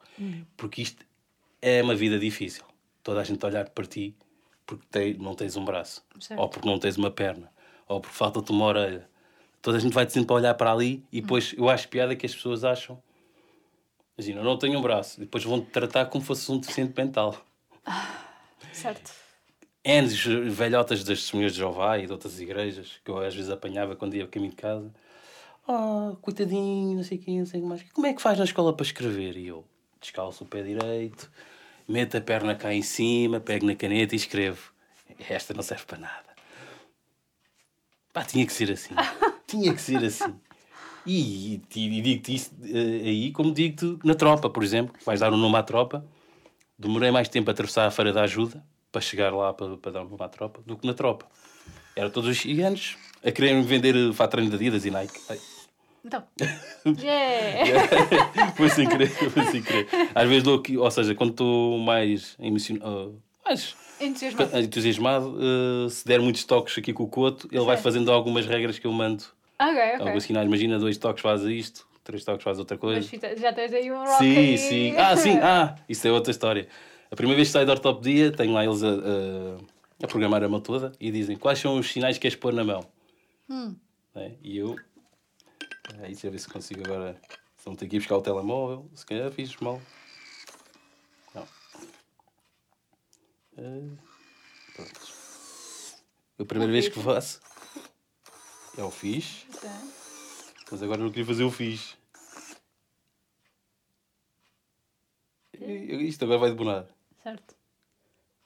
Então, às vezes. Ela está. Quando estás sozinha a fazer outra coisa, é tudo à primeira. É, sim. Pronto, já. Ah, não era este. Este é o três toques. Eu quero fazer o de dois. Dos dois, ok. Acho que agora já está. Foi logo este. Muito bom. Olha, posso dizer-te assim. Acho que é daquelas. Quando és pequenino e dizes a primeira geneira, toda a gente acha piada. Certo. Esta é a mesma coisa. É a mesma coisa. É, toda faz lá aquilo, faz lá aquilo. Toda a gente a pedir para fazer. Ah, para quem não está a ver, ele acabou de levantar o dedo do, do meio, só para, só para terem É um manguito. Sim, um verdadeiro manguito. um Isso- manguito biónico. Se tudo correr bem, para o ano, este manguito vai fazer o 360 graus. Já consegue. É o verdadeiro assenta-te e roda. Eu eu estou a pensar por o pulso rotativo para, por exemplo, quando metes a chave na porta, poderes rodar. Ah, sim. Ou quando sim. pegas um pacote de leite, poderes despejar para o copo. Fazer este movimento. Porque eu Certo. pego no pacote de leite e depois não consigo fazer isto. Pois. Certo. Então é daquelas coisas que só, só trabalhando depois é que vais saber o que é que. O que é que te falta? O que é que. Ou, ou era isso ou é o cotovelo. O cotovelo é- implica mais 2 kg. Uf, Então, certo. Tens que ir adaptando aos pouquinhos. Sim, e não só. E tem que ver eh, se compensa levantar ou se compensava ter o pulso. Eu acho que neste momento deve ser o pulso que me faz mais falta do que o cotovelo. Certo. Porque mesmo, ten- mesmo tendo o cotovelo, não consigo levar a mão à boca. Por isso. Certo. Sim, sim, sim. Porque a ideia seria este braço chegar aqui e a poder tomar. Porque eu, há uns anos atrás, entalei aqui esta mão. Há uns anos atrás, há dois anos, entalei esta mão aqui no, no, no outro trabalho onde eu, estive, num contentor de lixo, pôr as roupas. Então fiquei com a mão magoada. No dia seguinte tive que trabalhar porque tinha um, um patrão besta. Sim, Daqueles daqueles bons. que É, a não, não se ativa ao seguro nem nada e Hum. amanhã às nove à mesma hora. E o médico a dizer: não, ele tem que ir para casa descansar a mão, porque tem a mão, não ter partido a mão já foi uma sorte. Mas não, às nove da manhã estava lá. Com uma ligada, dizia, não sei fazer o quê, mas pronto. Se a mão está ali, está, está Hum. Sim, ligada, exato. o que é que eu vou fazer com a boca? lá só a marcar presença. É. É. Enfim, mas passado é passado, Certo. já está superado. Então, e o que é que uma pessoa tem que fazer? ah, portanto, estávamos a, estávamos a falar, aliás, que o, isto acontecer um- principalmente mais tarde na, na tua vida. obviamente, tu começaste muito cedo, foi aos 11 meses, não é? Sim, sim, sim. Foi- Não, nem, ou seja- nem me lembro de outra maneira. Sequer. Exato, Nem me lembro de outra Portanto, maneira. a, a tua realidade foi sempre: eu só tenho Só um braço. Ah, como é que. Portanto, é obviamente uma coisa um bocadinho mais diferente. Eu, por exemplo, não tem nada a ver com o exemplo que eu vou dar, mas só Não, mas fazer todas- a equiparação que é. ah, eu tenho imensas alergias alimentares. Tipo, não posso comer fruta, quase. Não posso Ah, comer. por isso é que está toda elegante. Não, não, não quem me dera a mim, porque a fruta é saudável, é, Ah, tem as vitaminas fruta. todas. Ahm, é tipo, se eu quiser uma coisa docinha e eu uma, uma, maçã e estava feito. Tipo, isso aí até era bastante bom para mim. Mas esta alergia desenvolveu-se enquanto que eu estava na minha adolescência. Ou seja, eu gostava de tudo: de pêssegos, de maçãs, de morangos, de cerejas, essas coisas todas. Pois. E de repente, aos poucos, comecei a ser alérgica primeiro ao pêssego, depois ao alperce, depois às cerejas, depois ah, à casca da maçã. Isso é foi um desenvolvimento interessante. Não Ah, podia... maçã não, mas há casca sim. Sim, ou seja, tinha que comer sempre a casca, ah, as maçãs descascadas. E depois desenvolveu-se para não podes comer maçã de todo.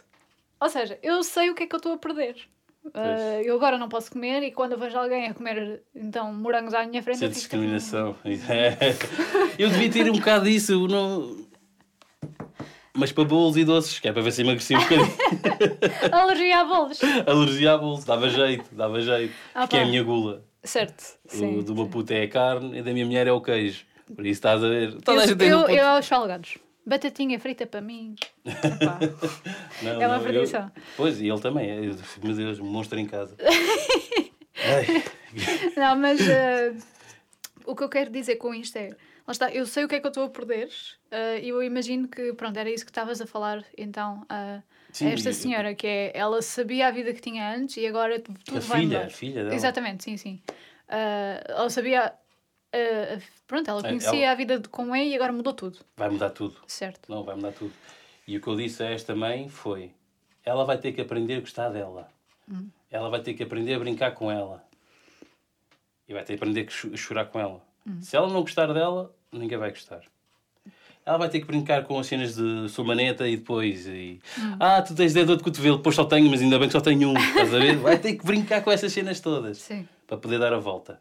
E disse à mãe dela: disse, Você vai ter que deixar a sua filha cair e não vai, ter que, e não vai poder ajudar, vai ter que deixá-la levantar sozinha.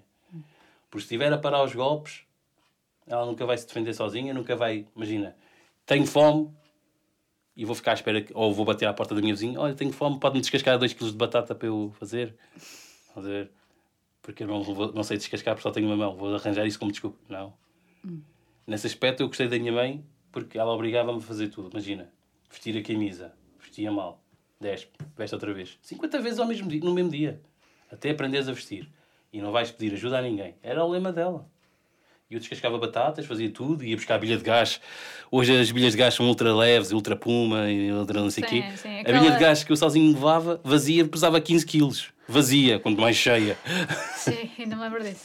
Isso estás a ver, E não? ai, te se se a deixasses cair, porque era um Pois, perigo. Pois, e depois havia, por exemplo, ia buscar o saco de batatas de 20 quilos.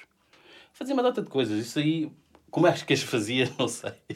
Ah, Às vezes já tenho algumas técnicas. Então escreve em papel como é que tu pegas naquela caixa lá em cima do armário e tiras e não sei o quê. Ah pá, chego lá e tiro. Agora no momento estão a escrever no papel.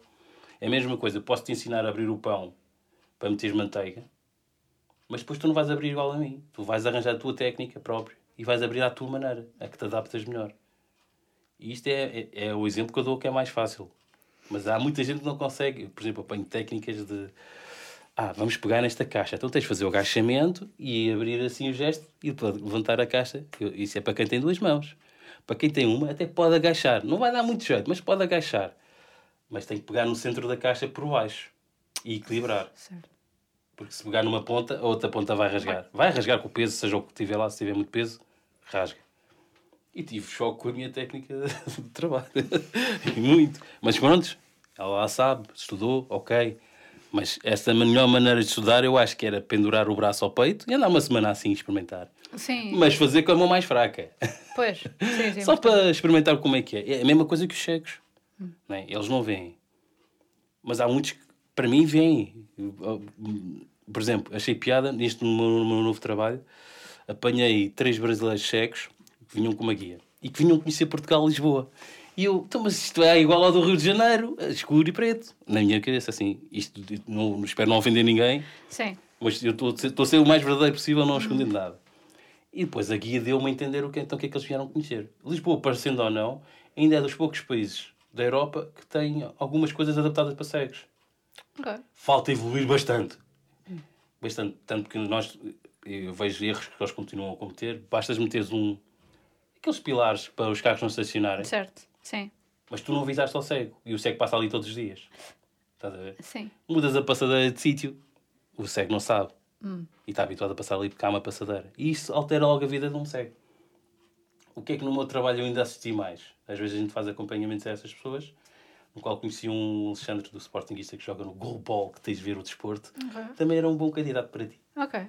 Goalball, jogo para cegos, é diferente. É parecido quase com handball, joga-se muito no chão, Ah, ok. tem Interessante. uma baliza assim rasteira. Sim, sim, sim. ok. Hum, então eu fui ajudá-lo a escolher produtos para o equipamento de treino, desde cotoveleiras e joelheiras, e, e notei uma cena que nunca a mim eu nunca me tinha caído a ficha.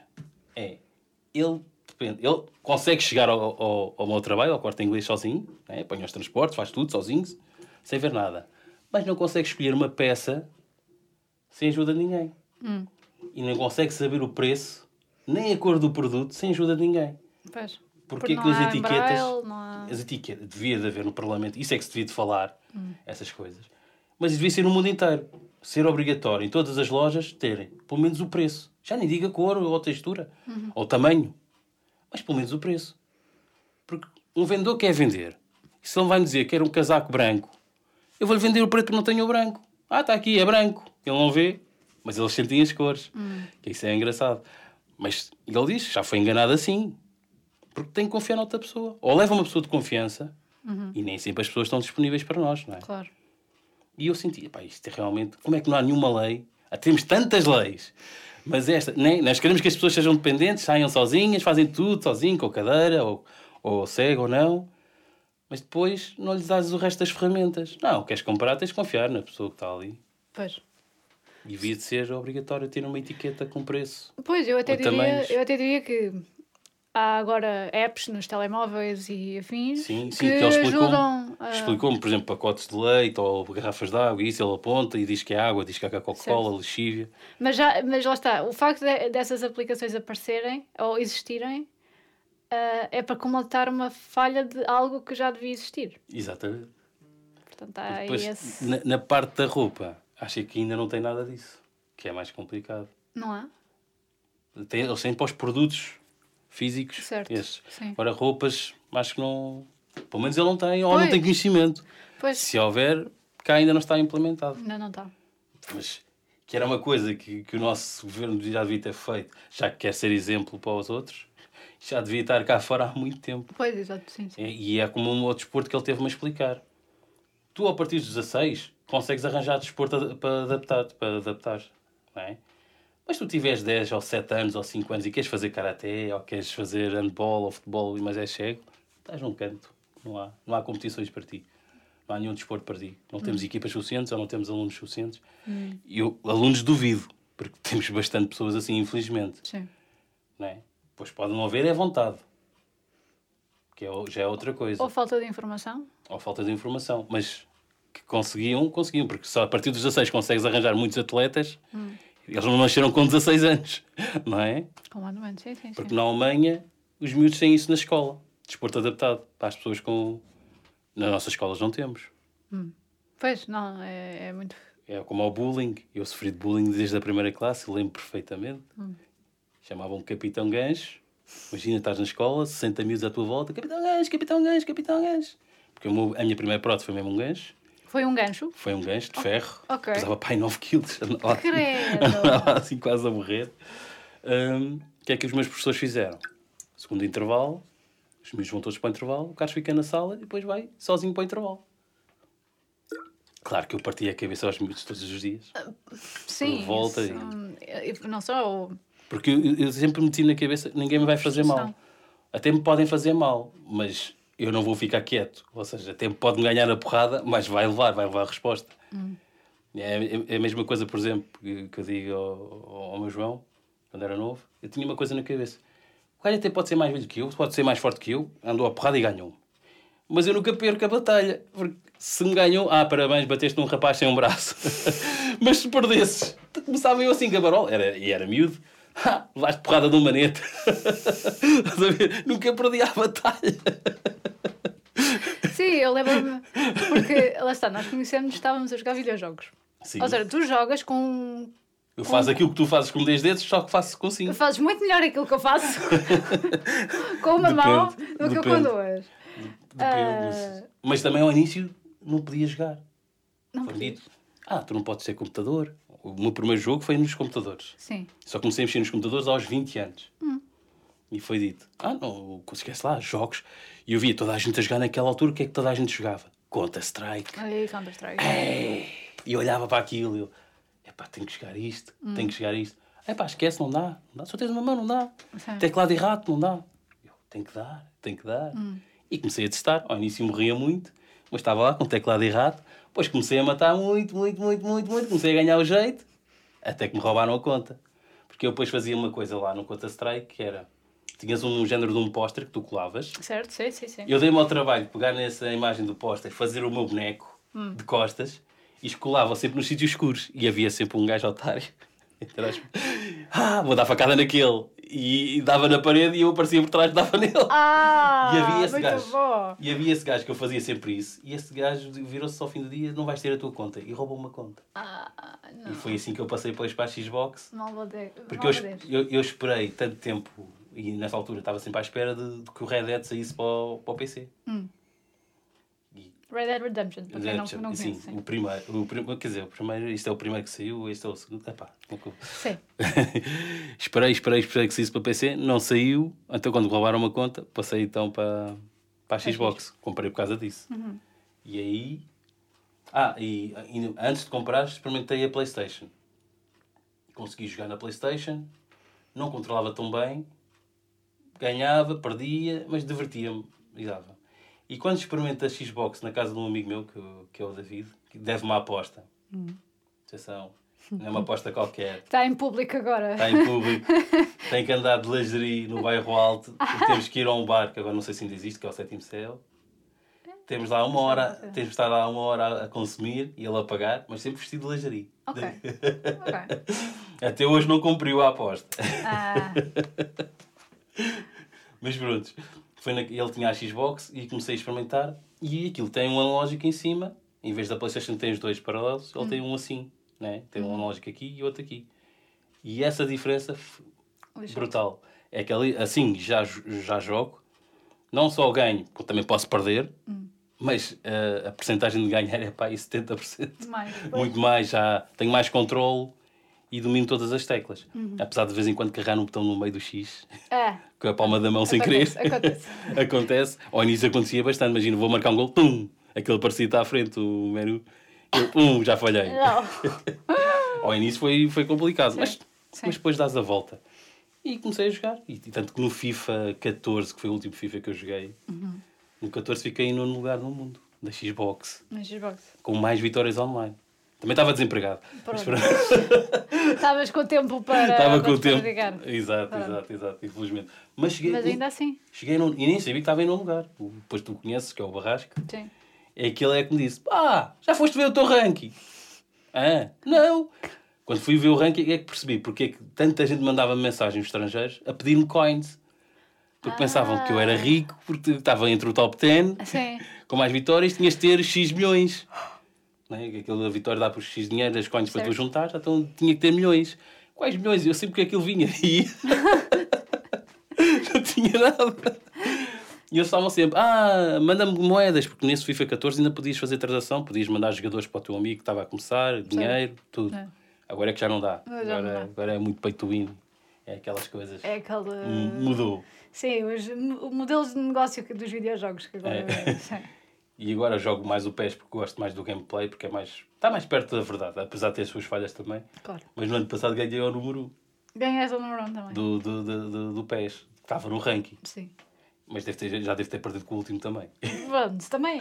Mas achei Faz piada, parte. achei piada porque eles têm um, um símbolo, um escudo, que diz eh, Mundial, não sei o quê.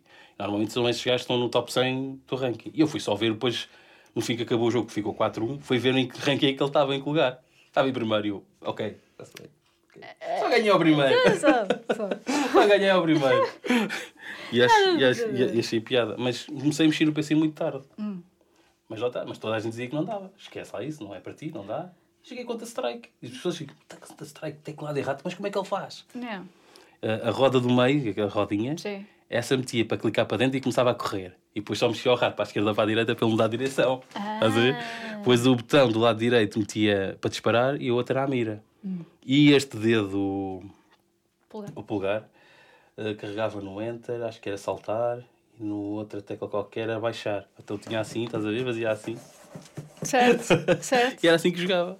Pois, Strike. A gente depois adapta, a gente arranja ali. há, lá, há forma de o fazer, não é? É, Ah, depois as opções dava para mudar. Pois, é, lá está. é, eu achei piada porque quando nós, nós jogávamos Destiny. Sim, exatamente. ah, e também é, um, também é um first person shooter, ou seja, andar aos tirinhos, ah, com coisas especiais, mágicas lá pelo meio, mas sim, é, é, é fundamentalmente.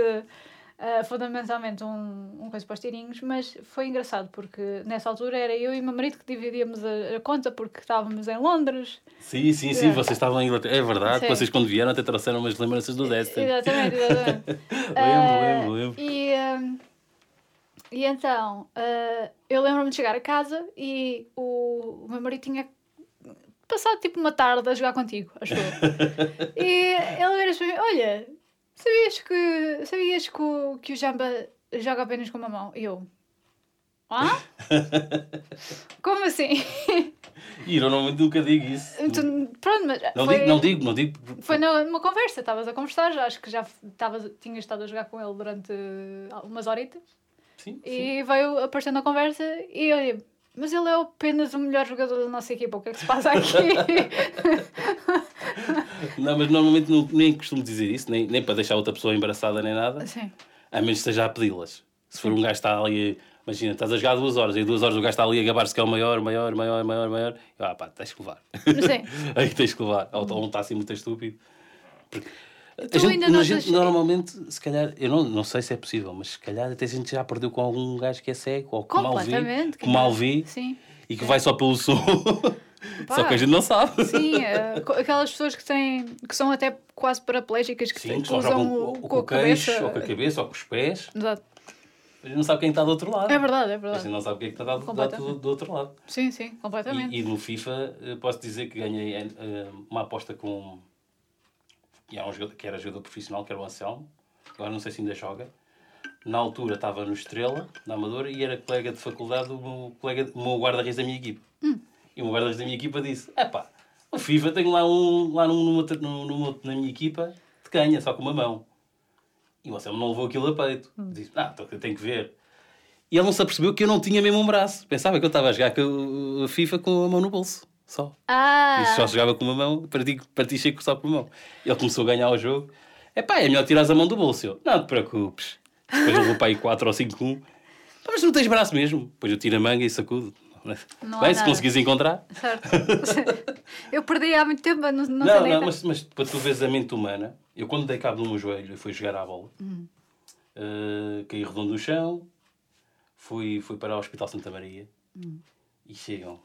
Tenho à minha volta seis, sete enfermeiros, tudo assim, tudo à procura, tudo à procura. E eu, à rasca do joelho, a chorar, a gritar: Sim. O que é que estão a fazer? Onde é que está o seu braço? estava à procura do meu braço. E eu depois mordi o lábio todo, ainda hoje tenho a marca, comecei a chamar nomes. Ah, então, mas vocês acham que eu, que eu cozi o braço pelo caminho? Estão a ver sangue. Estão a ver sangue. O braço está cozido e não há sangue. É, cozi o braço pelo caminho, sei, sei mais. E acreditas que saí do hospital com o joelho fora do sítio? O joelho fora do sítio? Porque houve uma altura que eu me apaguei, quando acordei já tinha gesso. Então nem sabia. Hum. Passado 15 dias, eu fui ao hospital outra vez e disse: Ó, oh, tiram-me o gesso, ou parto o gesso porque eu tenho que coçar a perna. Hum. Tinha a perna toda cheia da terra do jogo.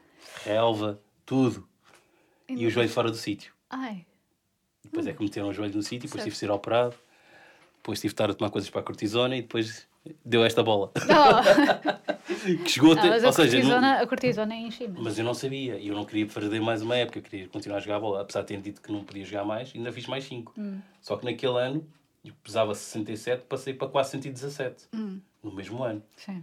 Tinha que tomar uma cápsula, tinha cortisona, e eu não sabia o que era a cortisona, era uma cápsula por dia, tomava 5, 6. Acho que me lembrasse daquele dia, tomava sempre. Pum, pum, pum, pum. Sim. Então fui inchando, fui Certo. inchando. Imagina que eras um dos gajos mais rápidos da equipa e de repente passaste a ser O mais lento. o caracol. Certo. Nós tínhamos um central que jogou uma época connosco, se não me engano, que era o Bubu, que era o mais lento da nossa equipa. Eu via o gajo a passar por mim e eu O que é que se passa aqui? estou mesmo mal. Estou mesmo mal. E os pessoal, fecha a boca. Fiz uma data de exames, diziam que eu podia ter diabetes, não sei o quê. Nada, depois eu fiz, fiz exames do sangue. Depois, o que é que você toma? Eu só tomo estas cápsulas. Mas isto tem cortisona, não sabes o que é cortisona? Não. Pois. Higiene, na altura. Pois, Ah, não, hoje não, não sei, não há essa informação. É tipo, toma isto e não te explicam o que é que é ou o que é que poderá Os fazer. efeitos secundários. Olha, se tomares dois, isto pode acontecer isto. Por isso, só tomas mesmo um. Sim. Eu sim. nem sequer li. Eu só... Eu, por exemplo, eu também tomo cortisona quando tenho uma ah, reação alérgica. Porque é um, também é um, anti, um, um antihistamínico, pronto. Ahm, e então, ah, pronto, põe-me na veia. Eu praticamente eu passo, é a minha tarde, é ir ao, para o hospital. Quando eu tenho uma crise alérgica, é, vou logo para o hospital, põe-me ah, põe-me um, um saquinho daqueles Ah, penduradinhos com, com soro e cortisona e fico ali à espera, tipo, a jogar no telemóvel ou qualquer coisa assim. Ah, Ou a ver Netflix. Ou ver Netflix, ou Agora ler, tens isso, agora ou tens isso. se for um daqueles hospitais que ainda tem aquelas ah, novas gentes de há não sei quantos anos atrás, lá estou eu a ler as fofocas de que já passaram e pronto. Porquê? Porque não, tenho que lá estar umas quantas horas em observação. Mas uma coisa que é engraçada é que pronto, para, aquilo é uma dose que não é, não é nada de especial. Pronto, é para. Ainda por cima eu magrinha, ah, não preciso de, de muito.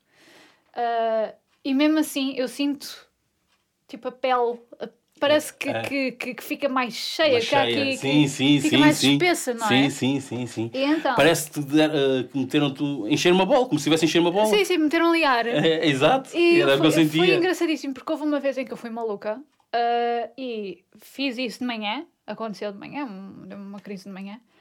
Ah, fui ao hospital e depois voltei para o trabalho à tarde. E alguém vira-se para mim: Ah, estás, tu hoje estás com ar, estás com bom ar. E eu a sentir-me péssima. péssima, porque aquilo também te, te baixa a tensão e ficas. Sim, fica, ficas, ficas mal, ficas, ficas tudo. muito mal, ficas. Não te apetece fazer nada. Nada, completamente. Estás, estás noutra, estás completamente noutra. Ficas distraída facilmente, não, não dá. E ela diz: Ah, estás com. Fizeste alguma coisa aos lábios? E eu, já, fiz botox, não. Tive uma crise alérgica e por isso é que eu estou assim. Porque de facto, é daque... lá está, eu no início, quando isso me aconteceu, não fazia ideia o porquê. Do, do porque é que isto inchou, porque é que pensava que era uma reação da alergia também. Porque também acontece nas minhas Ah. alergias, começo, começam-me a, a aparecer babas na pele e enfim, coisas nojentas. Ahm, e também como começam a inchar tipo os lábios, ah, por exemplo. E então eu digo que sim, ah, se ficar, se aparecer de repente a Angelina Jolie é mau sinal. Sim, mal magra sinal. com os grandes lábios. É mau sinal, muito mau sinal. Portanto, para o hospital, se faz favor. Se alguém me pensar, ah, sim, estás, estás qualquer coisa. Não, mau sinal. Por isso é que eu nem sequer penso em fazer enchimentos de lábios nem nada disso, porque eu já sei Vai ficar o dobro. co- completamente. Aquilo, não sei. Oh, e não só é aquela coisa do. Se eu olho para o espelho e há ali qualquer coisa mal, é melhor ir dar ali uma saltada ao hospital já vem. É Mas o hospital tem histórias que nunca mais acabam. Sim. Todos os, anos, todos os anos era operado. Por exemplo, o primeiro Natal com a família foi quase aos 12 anos. Hum. Como crescia, o, o coto não cresce, o osso rompe a coto. Ah, ok. Então todos os anos tinha que cortar um bocado do coto. No hospital de, da Estefânia. Então eu já tinha. ó, as- olha, eu, deve ter lá o cadastro. Sim, sim. Pá, eu posso dizer que num dia cancelei para aí 20, 30 operações. Ok, então, mas ah, o osso cresce. Assim, o osso e, cre- a- ou seja, o resto mil, não. 10, 12, o resto não. Então ele rompe. Ah. Houve um ano que eu menti, ou seja, o médico aperta bastante isto, o coto, para ver se está na pontinha ou o osso para crescer. Eu fiz tanta força para não chorar, porque cada vez ele apertava aquilo caía um lágrima. Claro. Fiz, ah, não, não dói, não dói, não dói, porque ia passar em casa. Tá, E passaste, sim. Imagina, passei o 25 com a família, tudo bem, no dia 26, cama cheia de sangue, eu acordo, nem tinha visto, não me doía nada. E a minha avó estava viva e disse, Carlito, Carlito, sangue, sangue. E eu olho, sangue, olho para o coto, vejo o osso. Ai, comecei a chorar e a dizer que doía tudo e mais alguma coisa. Pois. Mas estava a roncar, estás a perceber? Os minutos antes estava ali a dormir e a roncar e não doía Claro. nada. E então, depois desde aí nunca mais menti. Ia para o hospital, era operado. E recebia sempre pela CP, todos os natais, um comboio. Eu e os meus irmãos. Ninguém do CP teve um cuidado de dizer: é pá, espera aí, o gajo perdeu o braço por causa do comboio da CP e o pai trabalha na CP. Não lhe vamos dar um comboio. Ai! Ah, Vá lá, pronto. É Parti aos sempre certo. todos. Parti é, aos todos. é aquele tipo. É aquele. É exatamente a, a, a ideia do. eh, o inferno está cheio de boas intenções. Não, e depois é assim, na Estefânia. Eu via os outros miúdos todos a chorar. E eu, quando era operado, eu batia sempre no meu anestesista. Sempre que ele ia me dar anestesia, eu mandava-lhe um soco, ele ficava a sangrar. E para o ano faço também agora. E para o ano também levas outro soco. Então, eu, para não ser operado, já sabia como é que aquilo funcionava. Tinha de estar em jejum. E eles dão-te sempre a merenda da noite, um lanchinho, umas bolachinhas. Eu. Guardava as minhas bolachas, ou maçã. Quando entrava no bloco operatório, comia à frente deles. A minha operação já não era feita. E eu depois comecei a dizer isso a todos os miúdos lá do, do corredor. Depois já estava, sei que chegou a um ponto que aquilo, quando eu ia para lá, eles já metiam-me num quarto sozinho, sem armários, sem nada, que é para ver se eu tinha comida nenhuma. Quando era assim, quando eles abriam para eu ir buscar, eu saía a correr de pijama por Lisboa fora e normalmente eram os militares da, da frente da Estefânia que me apanhavam. Eu de pijama no inverno a correr, levava assim aqueles bloqueios, porque eles já telefonavam para eles, ele está a sair, já está a correr. Só assim. E a Estefânia tem histórias, e sei que agora acho que vão terminar com a Estefânia, que é, é pena, porque aquilo tem muitas histórias. Ao início, eles não tinham casas de banho e banheiras para, to- para todos os miúdos. Eu tomava banho com, com, com as miúdas. Tinha pai 8, 9 anos, e elas mais velhas, 12, 14, e eu sei que estava assim todo nu na banheira com elas tapado. Horror. todo assim, ninguém vê a minha pilinha, mas eu vejo vocês todos. Verdade. Mas estava assim, mas metia-se na mesma banheira. Hoje em dia, se fizeres isso, o hospital é fechado na hora, acho eu. Completamente, sim. Sim, Mas para ver como os tempos mudam. sim. sim. Mas, as- mas, mas, mas as histórias no hospital, estavas a dizer Santa Maria, aconteceu isso do braço, andava à procura. Houve uma altura que fui fazer lá um exame qualquer, também me deram-me aquele soro e não me deram uma. aquela coisa para tu arrastar. Sim, sim, sim. Deram-me, ou seja, tinha assim a, a saco na mão, Aquilo, o eu, eu soro. costumo chamar aquilo o candelabro. Porque aquilo parece um candelabro, só lhe falta as velinhas. Tipo, Eu tinha aquilo, eu tinha aquilo na mão, tinha aquilo espetado no, no braço e depois deram-me o tubinho para fazer o exame de urina. E a médica chamou um auxiliar para me ajudar. Ele chegou lá, percebeu o que é que era. Ah, doutora, eu vou ali e já venho. Ninguém apareceu. nunca mais. Ninguém apareceu. Ninguém quis. E falei para a doutora, não se preocupe, eu vou à casa bem e eu vou conseguir fazer isto. E pôr aqui o exame na urina, não se preocupe. Só que eu tinha aquela coisa na mão, espetada no braço. Certo. Quando saí da, da, da- casa de banho, tudo limpinho, tudo certinho, mas o braço a escorrer sangue por todo lado. Ô doutora, foi o melhor que eu consegui, mas esta coisa saiu-me do, do braço, não dá para tapar. Ai. E não havia prótese, não havia nada. Claro. E eu sozinho, ali com Sim. sangue, mas Hospital Santa Maria, estás a ver? Aquele auxiliar, posso dizer assim, está na profissão errada. Pois. Sim, sim, sim. Está claramente na profissão errada. Porque eu acho que há muita gente que vai para, para este tipo de profissão, para qualquer profissão, com. ah, com... Vai olhar o ordenado, vai olhar o ordenado. Não, E não só, tem uma certa ideia do que é que é para fazer, mas quando depois chega à altura de. há coisas diferentes que se calhar não te passaram pela cabeça que faz parte do, Olha, do, do, do Eu não, eu, não, eu não consegui ser polícia. Sim. Só por simples razão. Imagina tu chegares a um ato de um crime e é um pedófilo e está lá a criança e está o pedófilo. Eu acho que dava-lhe logo um tiro entre as barrigas. Hum. Se apanhasse num ato. Acho que era. Puf, oh, desculpa, já não fazes mal a mais ninguém. Hum. Mas sou eu, ou seja. Sim, E muita gente quer ser polícia e depois esquece que tens de ter cabeça. Hum. Tens de ser frio, não podes ir por um impulso. Sim, sim, sim, sim. E há muitos que é, eu estou a malhar, eu sou um grande polícia, tenho músculos, tenho arma, não sei o quê, e depois esquecem da parte mental que é, que é a principal. Sim. Seres frio e não. E, por exemplo, a ideia de. Houve uma vez em que, que, que eu estava a falar com alguém que queria. Os pais queriam que ela fosse para direito porque ela era boa a argumentar, ela debatia bem as ideias e essas coisas todas, e então, uh, ah, ganhas os casos todos, vai, vai para direito, vai chamar uma advogada de sucesso. E ela foi nessa lenga-lenga e depois é que se apercebeu, não, os, a maior parte dos advogados nem sequer, não, nem sequer eh, pisam os, o chão de um tribunal. O objetivo do, do advogado é mesmo evitar o tribunal à força toda. É, o objetivo do, do advogado é chegar a um compromisso.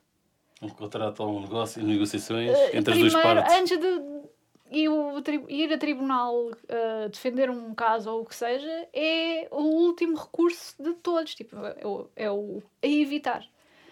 Uh, claro que depois há advogados judiciais que, com casos de crimes, e, etc. É uma coisa diferente. Também. Uma coisa diferente, mas a maior parte deles, o trabalho deles é com uma montanha de uh, papéis na secretária, a ler as leis e a ver, ok, então espera, se esta lei diz aquilo, então é porque esta pessoa vai ter que ir blá blá blá. Ou seja, o, a pessoa que está a processar ou que nos está a, a começar com este processo. Uh, vai ter que fazer isto, isto, isto. Ora, podemos chegar a um acordo porque lá ela quando foi, quando, quando se apercebeu que ela não ia nada fazer debates nem nada disso. Ou seja, todas as semanas ir à frente de um juiz ali e defender o seu. Não, seu não, não havia nada disso. Aquela cena que a gente conhece vê nos filmes, que vê nos filmes, que vê nas séries, na televisão, pouco, pouco acontece. E ela é que se apercebeu: pera, é, se calhar eu devo mudar de curso. Não, e, e também tens como aos polícias, não é? Certo. Vê os séries e, ah, todos os dias vou estar a dar tiros atrás dos bandidos, a apanhar os maus, depois estás ali no museu. Sim a dar, a dar indicações a, a, aos turistas, tipo, a casa de banho é ali. Exato. Podia estar uma pessoa perfeitamente normal a fazer esse papel e ele está num sítio que é preciso. E, vá, mas claro que há certos sítios de, de, de domínio público que precisam ter sempre segurança, certo? Porque sim, sim, acontece sim. sempre qualquer coisa. Uh, mas lá está, é aquela pequena porcentagem mais vale ter, uh, haver alguém, no caso dessa pequena porcentagem acontecer, do que acontecer e não estar lá ninguém também. Há sim, essa, sim, sim, sim. Há essa, essa fase. Olha. Mas, mas pronto, isto estamos. Lá está, eu disse que não, não fazia mal estar a divagar, porque eu mesma divago. sim. Um, não, porque eu não, eu não. Quando me pedem para contar um bocado da minha vida, não. É que estava para ganhar Oscars só em argumento. Completamente. Porque, ou seja, só te contei uma cereja. Porque se fosse contar, por exemplo, da minha família, que é. Estás a ver os amigos em. em uh, ai, improváveis. improváveis. Eu tenho uma família improvável. Completamente, sim. É? Tenho uma mulher que trabalha onde trabalha, tem, e ela adotou um filho, tenho um filho adotado, ou seja, só aí, e depois achei dois cães na rua? Sim. Só aí a família já começa logo ali muitas, muitas novelas. É a família que se escolhe, não é sim, aquela sim, família que... Ele, acho que hoje o sangue conta pouco, hum. muito pouco. As ligações que tens uns para, uns para com os outros é que conta muito mais. Conta muito não, mais. Vale mais que qualquer coisa. Hum. E nesse aspecto, por exemplo, a minha mulher, já adotar um miúdo de 7 anos, não é fácil. Não. Porque já vem com o chip e não é nada fácil. Tem sido o maior desafio mais do que a mão, para mim. Mas ele está aí num bom caminho e isso enche-me de orgulho. Sim. Apesar dele pensar que não. Mas, não. não, não, sim, sim, mas é. Mas tem sido o maior desafio. De todos os desafios que tenho tido, tem sido ele, os meus sobrinhos também. Porque esta geração perde-se muito. Opa! Tu podes dizer ali, olha, está ali um buraco. E eu digo a ele, que pá, no meu tempo não tinha ninguém que me dizia, está ali um buraco. Eu escusava de cair. E aqui não, cais e ficas. A no meu tempo caía, depois ficava, tem agora ninguém me dá a mão para levantar. Hum. Aqui não, a gente diz, está ali o buraco, ele cai, a gente levanta, dá-lhe a mão, está ali outro buraco e está sempre assim. Hum. Bah, tens de deixar de cair nos buracos, de começar a vê-los. É, é aquela. É, é, isso é engraçado porque isso faz-me lembrar quando eu estava em Londres. Uh, há aquela coisa do mind the gap, certo? Está ali um espacinho entre a carruagem e uh, a plataforma. Que é também nós, nós adotamos agora no, no metro. Atenção ao espaço ah. entre a carruagem e a plataforma. Sim, é? sempre que existiu. que sempre existiu e agora ah. começámos a avisar. Isso, uh, has de experimentar isso com cadeiras de rodas. Ui. Fazer uma viagem assim por Lisboa de cadeiras de rodas. Oh. Uh, uma, eu... amiga, uma amiga minha que é fisioterapeuta, ela fê-lo e só o que ela me contou. Então, mas eu tive a dar um. Dois amigos. Um que é de carro, pronto, está o problema resolvido, metes no carro ele vai. O outro, que nem sequer era da minha turma e que ia para a zona de Póvoa de Santa Adrião. Houve um dia que eu tive que ir até à pontinha com ele, porque nenhuma estação de metro tinha elevador para trocar de linha. Ou seja, ah. só na pontinha que tinha, que é para depois trocar um sentido para ir em direção uh, a Campo Grande, ou que, que é, não, a Senhor Roubado, ou de Velas, que é para ele poder, depois poder ir. Eu tive que, seja, tivemos que andar quase a, a, linha, a linha, toda porque só havia um elevador naquela linha que funcionava. Hum. Os, outros, os outros elevadores estavam todos avariados. E eu continuo a dizer, em São Sebastião, por exemplo, o elevador num mês é capaz de avariar 20, 30 vezes, sei lá, não sei, já perdi a conta. Hum. Mas depois quando vem o, aquele festival do. Teve agora aqui o Web Summit. Sim. Não avaria nenhum dia. Não. São quatro dias hum. espetaculares. Hum. Aí nunca avaria. E as pessoas têm ali seguranças e tudo. Umas escadas é só para descer, outra é só para subir. Do resto do ano é tudo à mistura. Certo. Estás a dizer? Mas aqueles quatro dias funciona porreiro. E eu, e eu vou sempre usar o elevador. E os polícias depois ficam, ah, por aí não pode ir. Não posso. Agora é que eu vou, porque agora é que isto nunca avaria. Hum. Mas o, o, o meu colega tinha que apanhar um, um, os transportes públicos, a cadeira de rodas, desde o 42, que vai à ajuda, e que tem lá, e que eles sabem que no mínimo por dia sai uma pessoa com cadeira de rodas, no mínimo uma, porque sai sempre mais do que uma. Sim. Uh, mandarem para lá carris sem rampa é ridículo. Hum. Tu sabes ali que vais ter que usar a rampa. E então eu, eu tive uma guerra com, com um turista da Carris que ele não queria deixar o meu colega entrar, era uma sexta-feira, e eu disse, então, porque ele não tinha rampa. E eu disse, então se os outros não tiverem, ele passa aqui o fim de semana. É? Você, quando sai do trabalho, gosta de ir logo para casa. O meu colega também é a mesma coisa. Ah, não, não, porque ele pode cair. Eu, não se preocupe. Eu, só com uma mão, já tenho feito isto várias vezes com ele e consigo levantá-lo e pôr dentro do, do, do, do, da carris. Você não tem que sair do lugar, porque ele tinha medo que o gajo caísse e que depois tocasse a ele e que ele é assumisse, tinha que assumir a responsabilidade hum. porque é um motorista. Não, não, mas eu não queria deixar só por causa desse medo. E eu disse: certo. Você não tem que correr risco nenhum. Eu já estou farto de fazer isto. Acho que não começou hoje o curso. estou farto de fazer isso. Eu faço isso, não preciso de ajuda. E meti o gajo lá e. Mas o homem não queria deixar entrar. Depois eu tive que dizer: então, então também daqui não sai porque já tinha posto eles à metade certo, certo. lá dentro. Porque achei ridículo, ou seja, a atitude dele é: ah, se toca a mim, se o gajo cai aleija, se estou metido em alhadas. Não, não então, quero, não quero a responsabilidade. Mandem um carris com a rampa, porque ali a Amazon não tem, que é uma associação que é cursos com pessoas com deficiência, é óbvio que vai sair sempre uma pessoa, pelo menos de cadeira de rodas dali. Hum. E tu mandas autocarros sem rampa. Pois. Mas, é, tipo, Sim, ah, não, mas isto é uma e muitas e muitas. E não... Tanto que eu até brinquei com, com o meu amigo e disse a ele. Tudo, e ele, ouve, ele andar de escadas rolantes, é, parece estar a andar de skate, segura assim de um lado e do outro e faz tudo e mais alguma coisa. E eu disse a ele: Tu devias fazer uma, um guia, um livro de guia, como andar em Lisboa em transportes públicos de cadeiras de rodas, sozinho, sem ajuda, sozinho. Hum. Acho que não há nenhum livro assim. Não, pois não. Acho que não há. Pode, pode haver é sítios onde podes ir com cadeiras de rodas. Agora, Dizes que tem, que tem que ser o autocarro adaptado. Não, não, tens que apanhar um autocarro adaptado, que é aquele mais pequenino, hum. que leva menos gente, e não sei o quê, tens que marcar a hora e o sítio quando te vão de lá buscar. E dizer, fazer um guia, mas sem transportes normais. Sim. Estás a ver? E, e, uma pessoa sozinha de cadeiras que consiga fazer, sem ter apoio de ninguém. E, ah, não sei, não sei se dá trabalho depois. Ah. mas também não posso ser eu a fazer. Tu, ele é que tem a experiência. Exato. E ele é que sabe os cantos todos, porque ele sabia onde é que tinha que apanhar, qual é que funciona, qual é que não funciona. E depois aí fui vendo. E, e por exemplo, no São Sebastião, tens três elevadores, hum. nunca os três estão a funcionar. Há sempre um que está variado. Hum. Há sempre um. Se estiveres cá fora e queres apanhar as escadas, uh, o elevador, chegas à segunda plataforma já não funciona. E aí como é que fazes para descer? Não é? Tens que ir de escadas, outras escadas rolantes. E ele tal, segura e vai lá, faz um movimento radical, parece estar a andar skate e não sei o quê vais lá e desce tal, e, e a gente vai. Só assim. E depois na última plataforma, quando vais para as escadas, é menos graus, não há nada, nem acho, nem que há das rondas ali. Pois. É menos grau, tem de ser a força de braços. E, e tu ficas mesmo, pá, todos os dias fazes isto. Todos os dias fazes isto. E, por exemplo, posso dizer que este mês a última plataforma de São Sebastião esteve sempre fechada. E perdi, N, perdi, não perdi nada.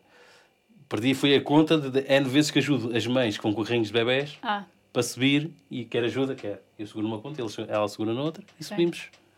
N vezes. pois. É Quase nem, todos os dias. é que nem é só pessoas de, de cadeira de rodas, é Não. também pessoas com. eh, Bebê? Sim, sim. Bebés. Ou, ou mesmo tipo alguém que torceu o pé e que está tá está de canadiana. Porque depois é assim, tu sais do metro, logo o primeiro elevador não funciona. E já está assim há um mês, pelo menos. Certo.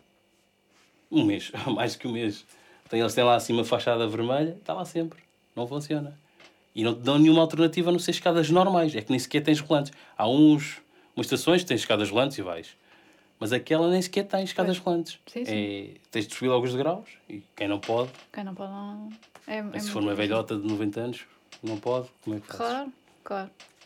É complicado. Sim. E- Sim, sim, sim. Mas pronto, fica aqui também praça pública. Ninguém ouve isto. Ah,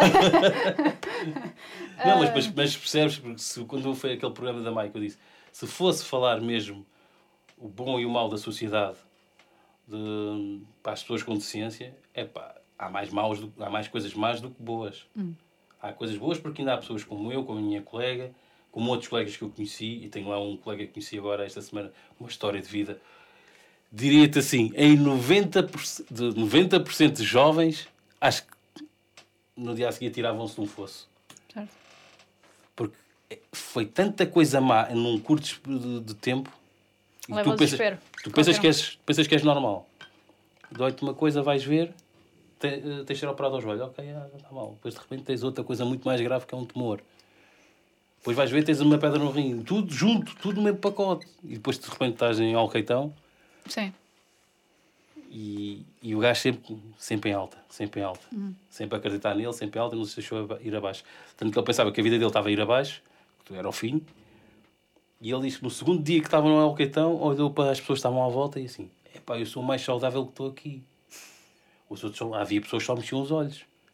Pois. Estás a ver? Tipo assim: quem sou eu para me queixar?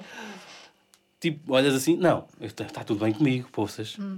É, é, é só quando bates lá no fundo, é que depois vês e vês. Tu pensas que és o pior é que estás a sofrer mais. Há pessoas que sofrem mais, ou há pessoas que têm menos que tu e que fazem mais e que são mais felizes. Então, mas porque é que ela é feliz e faz tudo, mas ela não devia ser feliz, não tem braço, não tem pernas, mas faz tudo e está feliz. Este, este rapaz que eu te falei que não tem braços nenhums, que é um australiano, tem quatro filhas, pelo que eu estive a ver, mas há pouco tempo. Ou seja, eu vi a primeira, o vídeo dele antigo, nos 60 minutos, era solteiro. Depois o sonho dele era ter filhos e não sei o quê. Ou seja, entretanto já arranjou uma mulher, gira, com quatro filhas, e pô, esquece. Ele, ele a, a navegar um barco, Ok. ou seja, não conduz, porque não- ele não se adapta bem com as próteses, então tinha que ter muita, muito equipamento. Certo. Não conduz, mas barco, Dá. No barco dá. estás a ver? É daquelas cenas, tipo, ficas, cala-te, não te queixes. Certo, sim. E é aquela coisa do, se calhar, o bater no fundo até. Eu não vou dizer que é bom, mas ao menos uh, apercebes-te, ok, eu não posso ir mais abaixo do que isto. É. Porque o fundo, tipo, é Não, aquela e- coisa e- quando cai, a- quando uma criança cai no chão, é tipo, ah, pronto, agora do chão não passa. portanto, Exatamente, exatamente. E ainda esta semana, ontem semana, foi ontem ou anteontem apanhamos lá uma senhora brasileira. Epá. Mas lá está, o mundo também tem estas pessoas, a gente tem que saber viver com elas.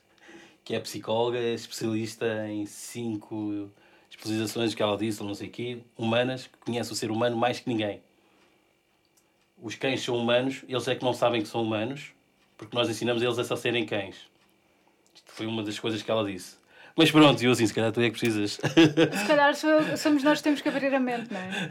mas, mas nem foi por aí que a gente, a gente chocou. Ou seja, eh, ela começou a chocar com, com a minha colega porque éramos obrigados a saber a história de Galo de Barcelos, que ela queria comprar um Galo de Barcelos. E a minha colega só disse: o Galo de Barcelos dá sorte, resumindo, prontos. Ah, então já não vou levar o Galo de Barcelos porque você não sabe a história do Galo de Barcelos. E depois eu disse: "Mano, também tenho amigos meus brasileiros que não sabem quem é que descobriu o Brasil. Mas enfim, ah, mas isso não tem nada a ver. O assunto, isso não é obrigatório, não tem nada a, não tem nada a ver. Quem é que ensinou a falar a língua portuguesa não tem nada a ver. Eu, ok, ok, ok. E depois ela disse: O meu neto com 10 anos sabe tudo. E ainda no outro dia, e depois eu disse a ela: uh, Sei que aquela conversa levou para um ponto. Eu disse: Às vezes é preciso. Eu posso ser pobre, feliz, com saúde e com um pãozinho na mesa, estou bem. Ela: Sim, não. Você tem que ter três copos em cima da mesa: um para o vinho tinto, um para o vinho branco, um para a água. Sem isso não dá para viver. E ela cheia de marcas, com, de cabeça aos pés. E eu a sério. E ela a dizer que porque que o sobrinho dela, o neto dela, perguntava porque é que a avó usa três copos na, na mesa, porque é que não pode só usar um para tudo. Ou seja, o puto com 10 anos tem mais, Certo. tem mais coisa que ela. E ela dizer que não, não, não, porque isso é elegância e é assim, é assim. E é ela psicóloga. E eu assim, ok, deixa estar. Mas são formas de encarar a vida, não é? Mas, eu- mas foi o que eu disse à senhora, tipo, não, não somos obrigados a saber a história do Galo, tal como os brasileiros também não sabem a história de Portugal, quem, quem é que descobriu o Brasil. Porque eu tenho, tenho e fui na Xbox, e infelizmente eu tenho lá um amigo brasileiro, tem a namorada, a namorada disse que, ah, nós é que ensinamos vocês a falar português. Eu, olha, tu faltaste às aulas de história, não foste à escola, não sei. Mas ela disse mesmo isto. E eu assim, não, ela está a brincar. E depois tu apercebes que não. É, tá É mesmo- sério? Yeah. E tu ficas, ok, isto. E, e não, coisa, não, por norma, eles é o país que tem mais dificuldade em perceber como é que funciona o cartão turista lá no meu trabalho. A gente explica as regras e Hum. basta tu depois fazeres uma pequena pergunta assim: sabe como funciona? Como assim? Começam logo e a gente depois percebe. Sim. Uh, E eu tive um que, por exemplo, só, o cartão só funciona para turistas. Ah, mas eu sou turista. Viver fora de Lisboa. Eu, "Hum, pois, é para turistas que não residem em Portugal. Tem que viver Estão fora de aqui Portugal. a visitar. Não é que. Não é viver na Amadora. que Não és é turista de Lisboa. É turista. Tipo, e assim, Certo. como é que, ia explicar isto e o gajo não estava. Não estava a assimilar. Eu, epá, como é que eu vou explicar? Já não consigo. Já lhe fiz o desenho todo, ele não consegue perceber. E Ah. apanhas disso também. Certo. Mas é em tudo, isso é em todo lado. Jamba, muito obrigada por teres vindo. Isto foi muito Nada. fixe. Eu ficava aqui mais 3 horas a falar. Ah, não, não. Deixa, deixa, deixa. Se quiser escrever o argumento de mandares para Hollywood, o Oscar está garantido só. Esperamos que tenham gostado. Não se esqueçam de nos seguir nas redes sociais. Somos The Pool Podcast no Facebook e no Instagram e Podcast Pool no Twitter. Se quiserem assistir, interagir e até deixar questões aos nossos convidados, não percam então a oportunidade de nos seguir na Twitch em The Pool. Portanto, é T-H-E-P-U-L-L. E carreguem no botão com o coraçãozinho lá para nos seguirem e serem notificados de quando os nossos diretos começarem. Questões, comentários ou até sugestões, entrem em contato connosco nas redes ou no e-mail poolpodcast.gmail.com O The Pool Podcast é gravado no estúdio Q. Edição, captação de som e vídeo por José Garcia, fotografia por José Garcia, ilustrações da Joana Rolo, o jingle, autoria do Miguel Nicolau e eu sou a Kai Rocha. Esperamos que tenham gostado e até já!